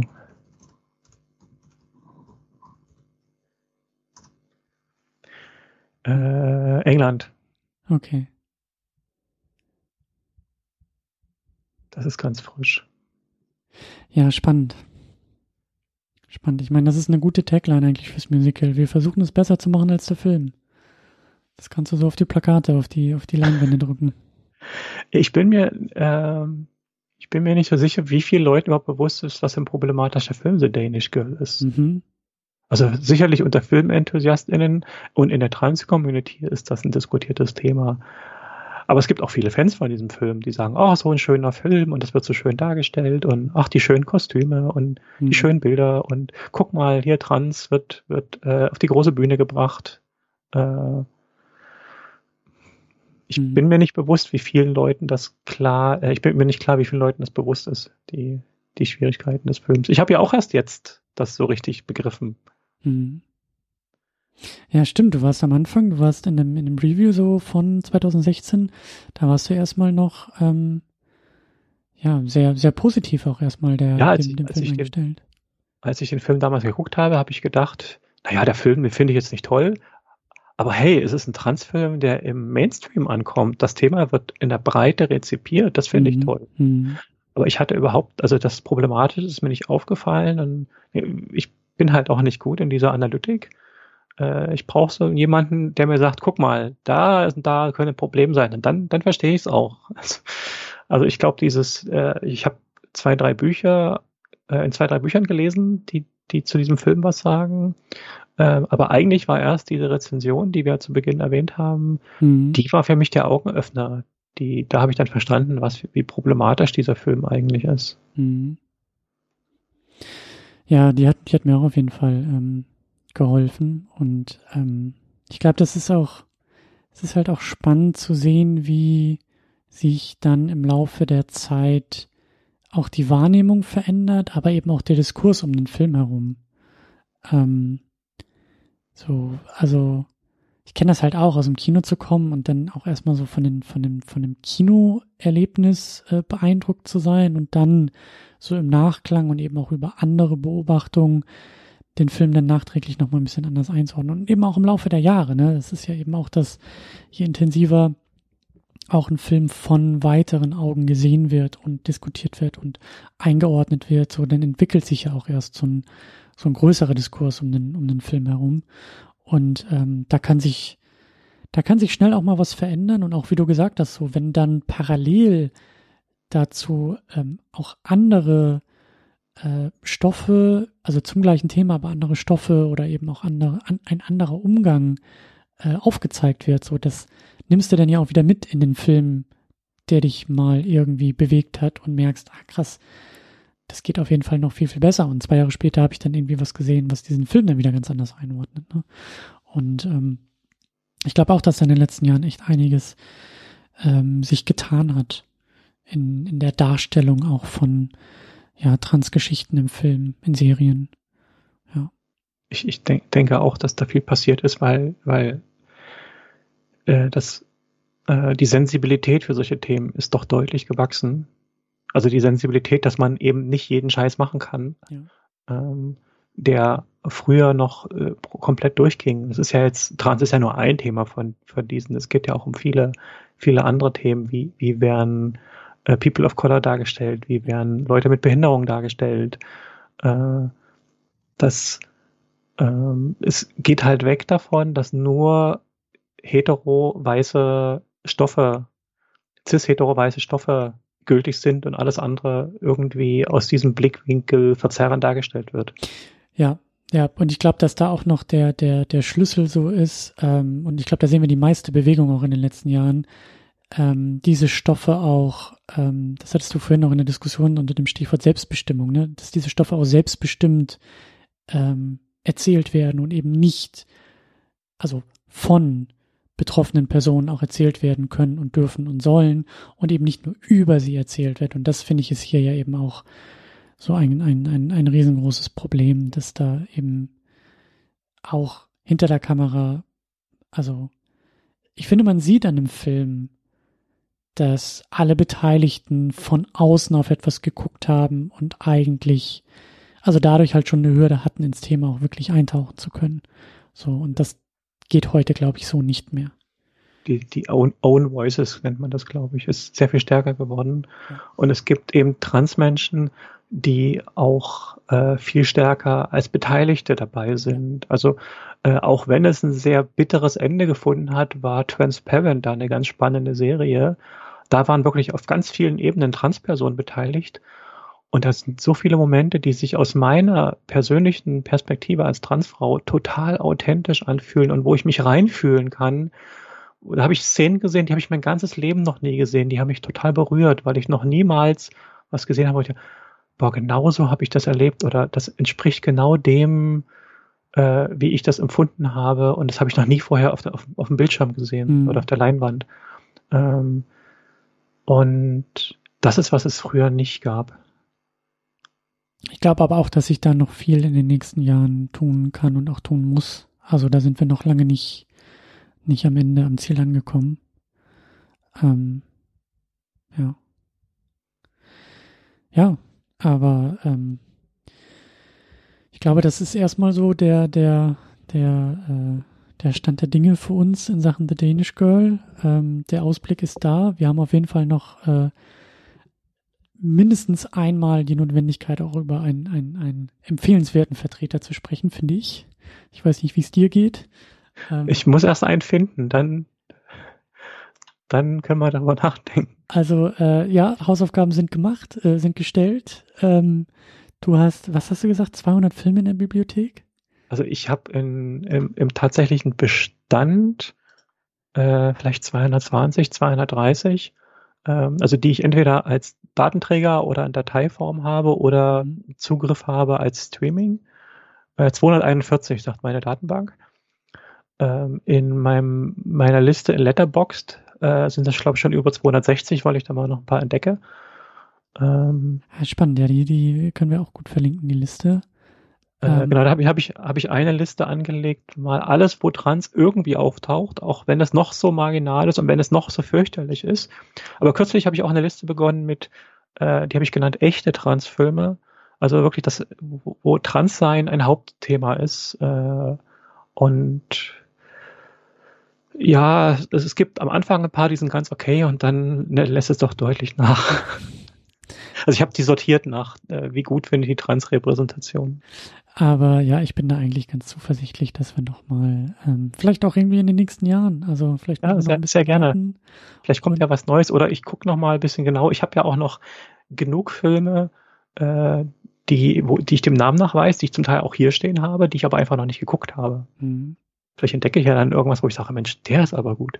Vielleicht gibt's da draußen ja auch noch ähm, Empfehlungen. Also wenn ihr das hier hört und wenn ihr ähm, selber noch äh, Filmtipps habt, äh, sehr, sehr gerne entweder über Twitter äh, an uns irgendwie weiterleiten oder auch auf secondunit-podcast.de im Kommentarbereich. Äh, da habe ich das am allerliebsten, weil dann ist das ein bisschen äh, näher auch am Podcast, weil dann eben auch andere Leute, die vielleicht übers Blog stolpern, auch die Empfehlung sehen können und eben nicht nur irgendwie auf Twitter mal so äh, kurz aufploppen. Ähm, genau, also ihr seid herzlich eingeladen, äh, verewigt euch mit euren Empfehlungen, ähm, vielleicht auch noch mit eigenen weiteren Eindrücken hier zu The Danish Girl. Wir haben gefühlt, habe ich, äh, ja, also wir hätten, glaube ich, noch fünf Stunden weitermachen können, weil ich hatte das Gefühl, wir sind gerade erst so richtig warm geworden, aber äh, haben vielleicht so ein bisschen diese etwas gröbere Einordnung zumindest äh, geschafft. Und ähm, ja, vielleicht sollten wir noch ein bisschen Werbung machen für ähm, deine Bibliothek, also für deine Website. Ähm, ja, also unter dem Namen Lilly Elbe Bibliothek bin ich an verschiedenen Stellen im Internet sichtbar. Es gibt die Website, die heißt einfach lillyelbe.de mit Bindestrich. Allerdings ist die jetzt nicht toll gepflegt. Ähm, ich würde eher empfehlen, äh, guckt mal in Social Media. Also ich bin bei Twitter, bei Instagram, äh, auch bei Facebook mit einer Seite und seit kurzem auch bei Letterboxd. Mhm. Ähm, ich bin, bin außerdem, mich würde sehr interessieren, mich über Lilly Elbe zu unterhalten und Gerda Wegner, weil da habe ich eigentlich Themen, die mich interessieren, wo ich keinen Gesprächspartnerin habe äh, zu verschiedenen Aspekten. Ähm, und bin auch immer interessiert an Empfehlungen für Bücher und für Filme oder an äh, Gesprächen über diese Sachen. Und was mich auch sehr interessiert, ist Transgeschichte. Äh, ich finde es immer wieder spannend, wenn ich aus den 20ern irgendein Buch ausbuddle, äh, von dem ich vorher nichts gehört habe oder nachdem ich 15 Jahre gesucht habe oder so. Ähm, mhm. Das sind, sind so, so die Dinge, die mich da beschäftigen und zu denen ich dann poste. Ich glaube, die, die beste Anlaufstelle ist tatsächlich dann Twitter, oder? Ed Lili Elbe. Ähm, da, da bin ich im Moment aktiver. Eine Zeit lang war ich in Instagram aktiver. Äh, ich habe so ein Projekt 366 Transbücher. Da wollte ich eigentlich letztes Jahr jeden Tag ein Buch vorstellen. Äh, die Energie hat dann nicht ganz gehalten. Ich bin so bei 190 oder so. Äh, mein Ziel war zu zeigen, guck mal, es gibt derartig viele Bücher, die trans thematisieren. Es gibt nicht nur die 10 oder 20, von denen man hört. Es gibt hunderte.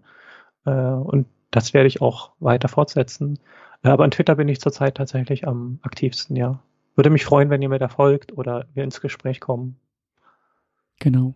Die Einladung äh, teile ich. Also meldet euch sehr, sehr gerne zum Podcast, zum Thema, zum Film und äh, genau, lasst sehr, sehr gerne auch Empfehlungen da. Gut, dann äh, würde ich sagen, äh, machen wir hier langsam zu und äh, vielen Dank für ja äh, fürs Dabeisein. Ich wollte gerade sagen, für den Film. Ich sage ja, wir finden noch mal einen besseren Film. Wir, wir holen es noch mal in positiver Ausführung nach. Aber sehr, sehr vielen Dank, dass du ähm, dabei warst und dass du ähm, dich auch selber vorgeschlagen hast und dich in die Sendung eingebracht hast. Vielen Dank dafür. Und äh, ja, wir äh, hören uns dann äh, bald wieder hier in Podcast-Form. Ahoi, bis zum nächsten Mal. Tschüss. Tschüss und vielen Dank für die Einladung.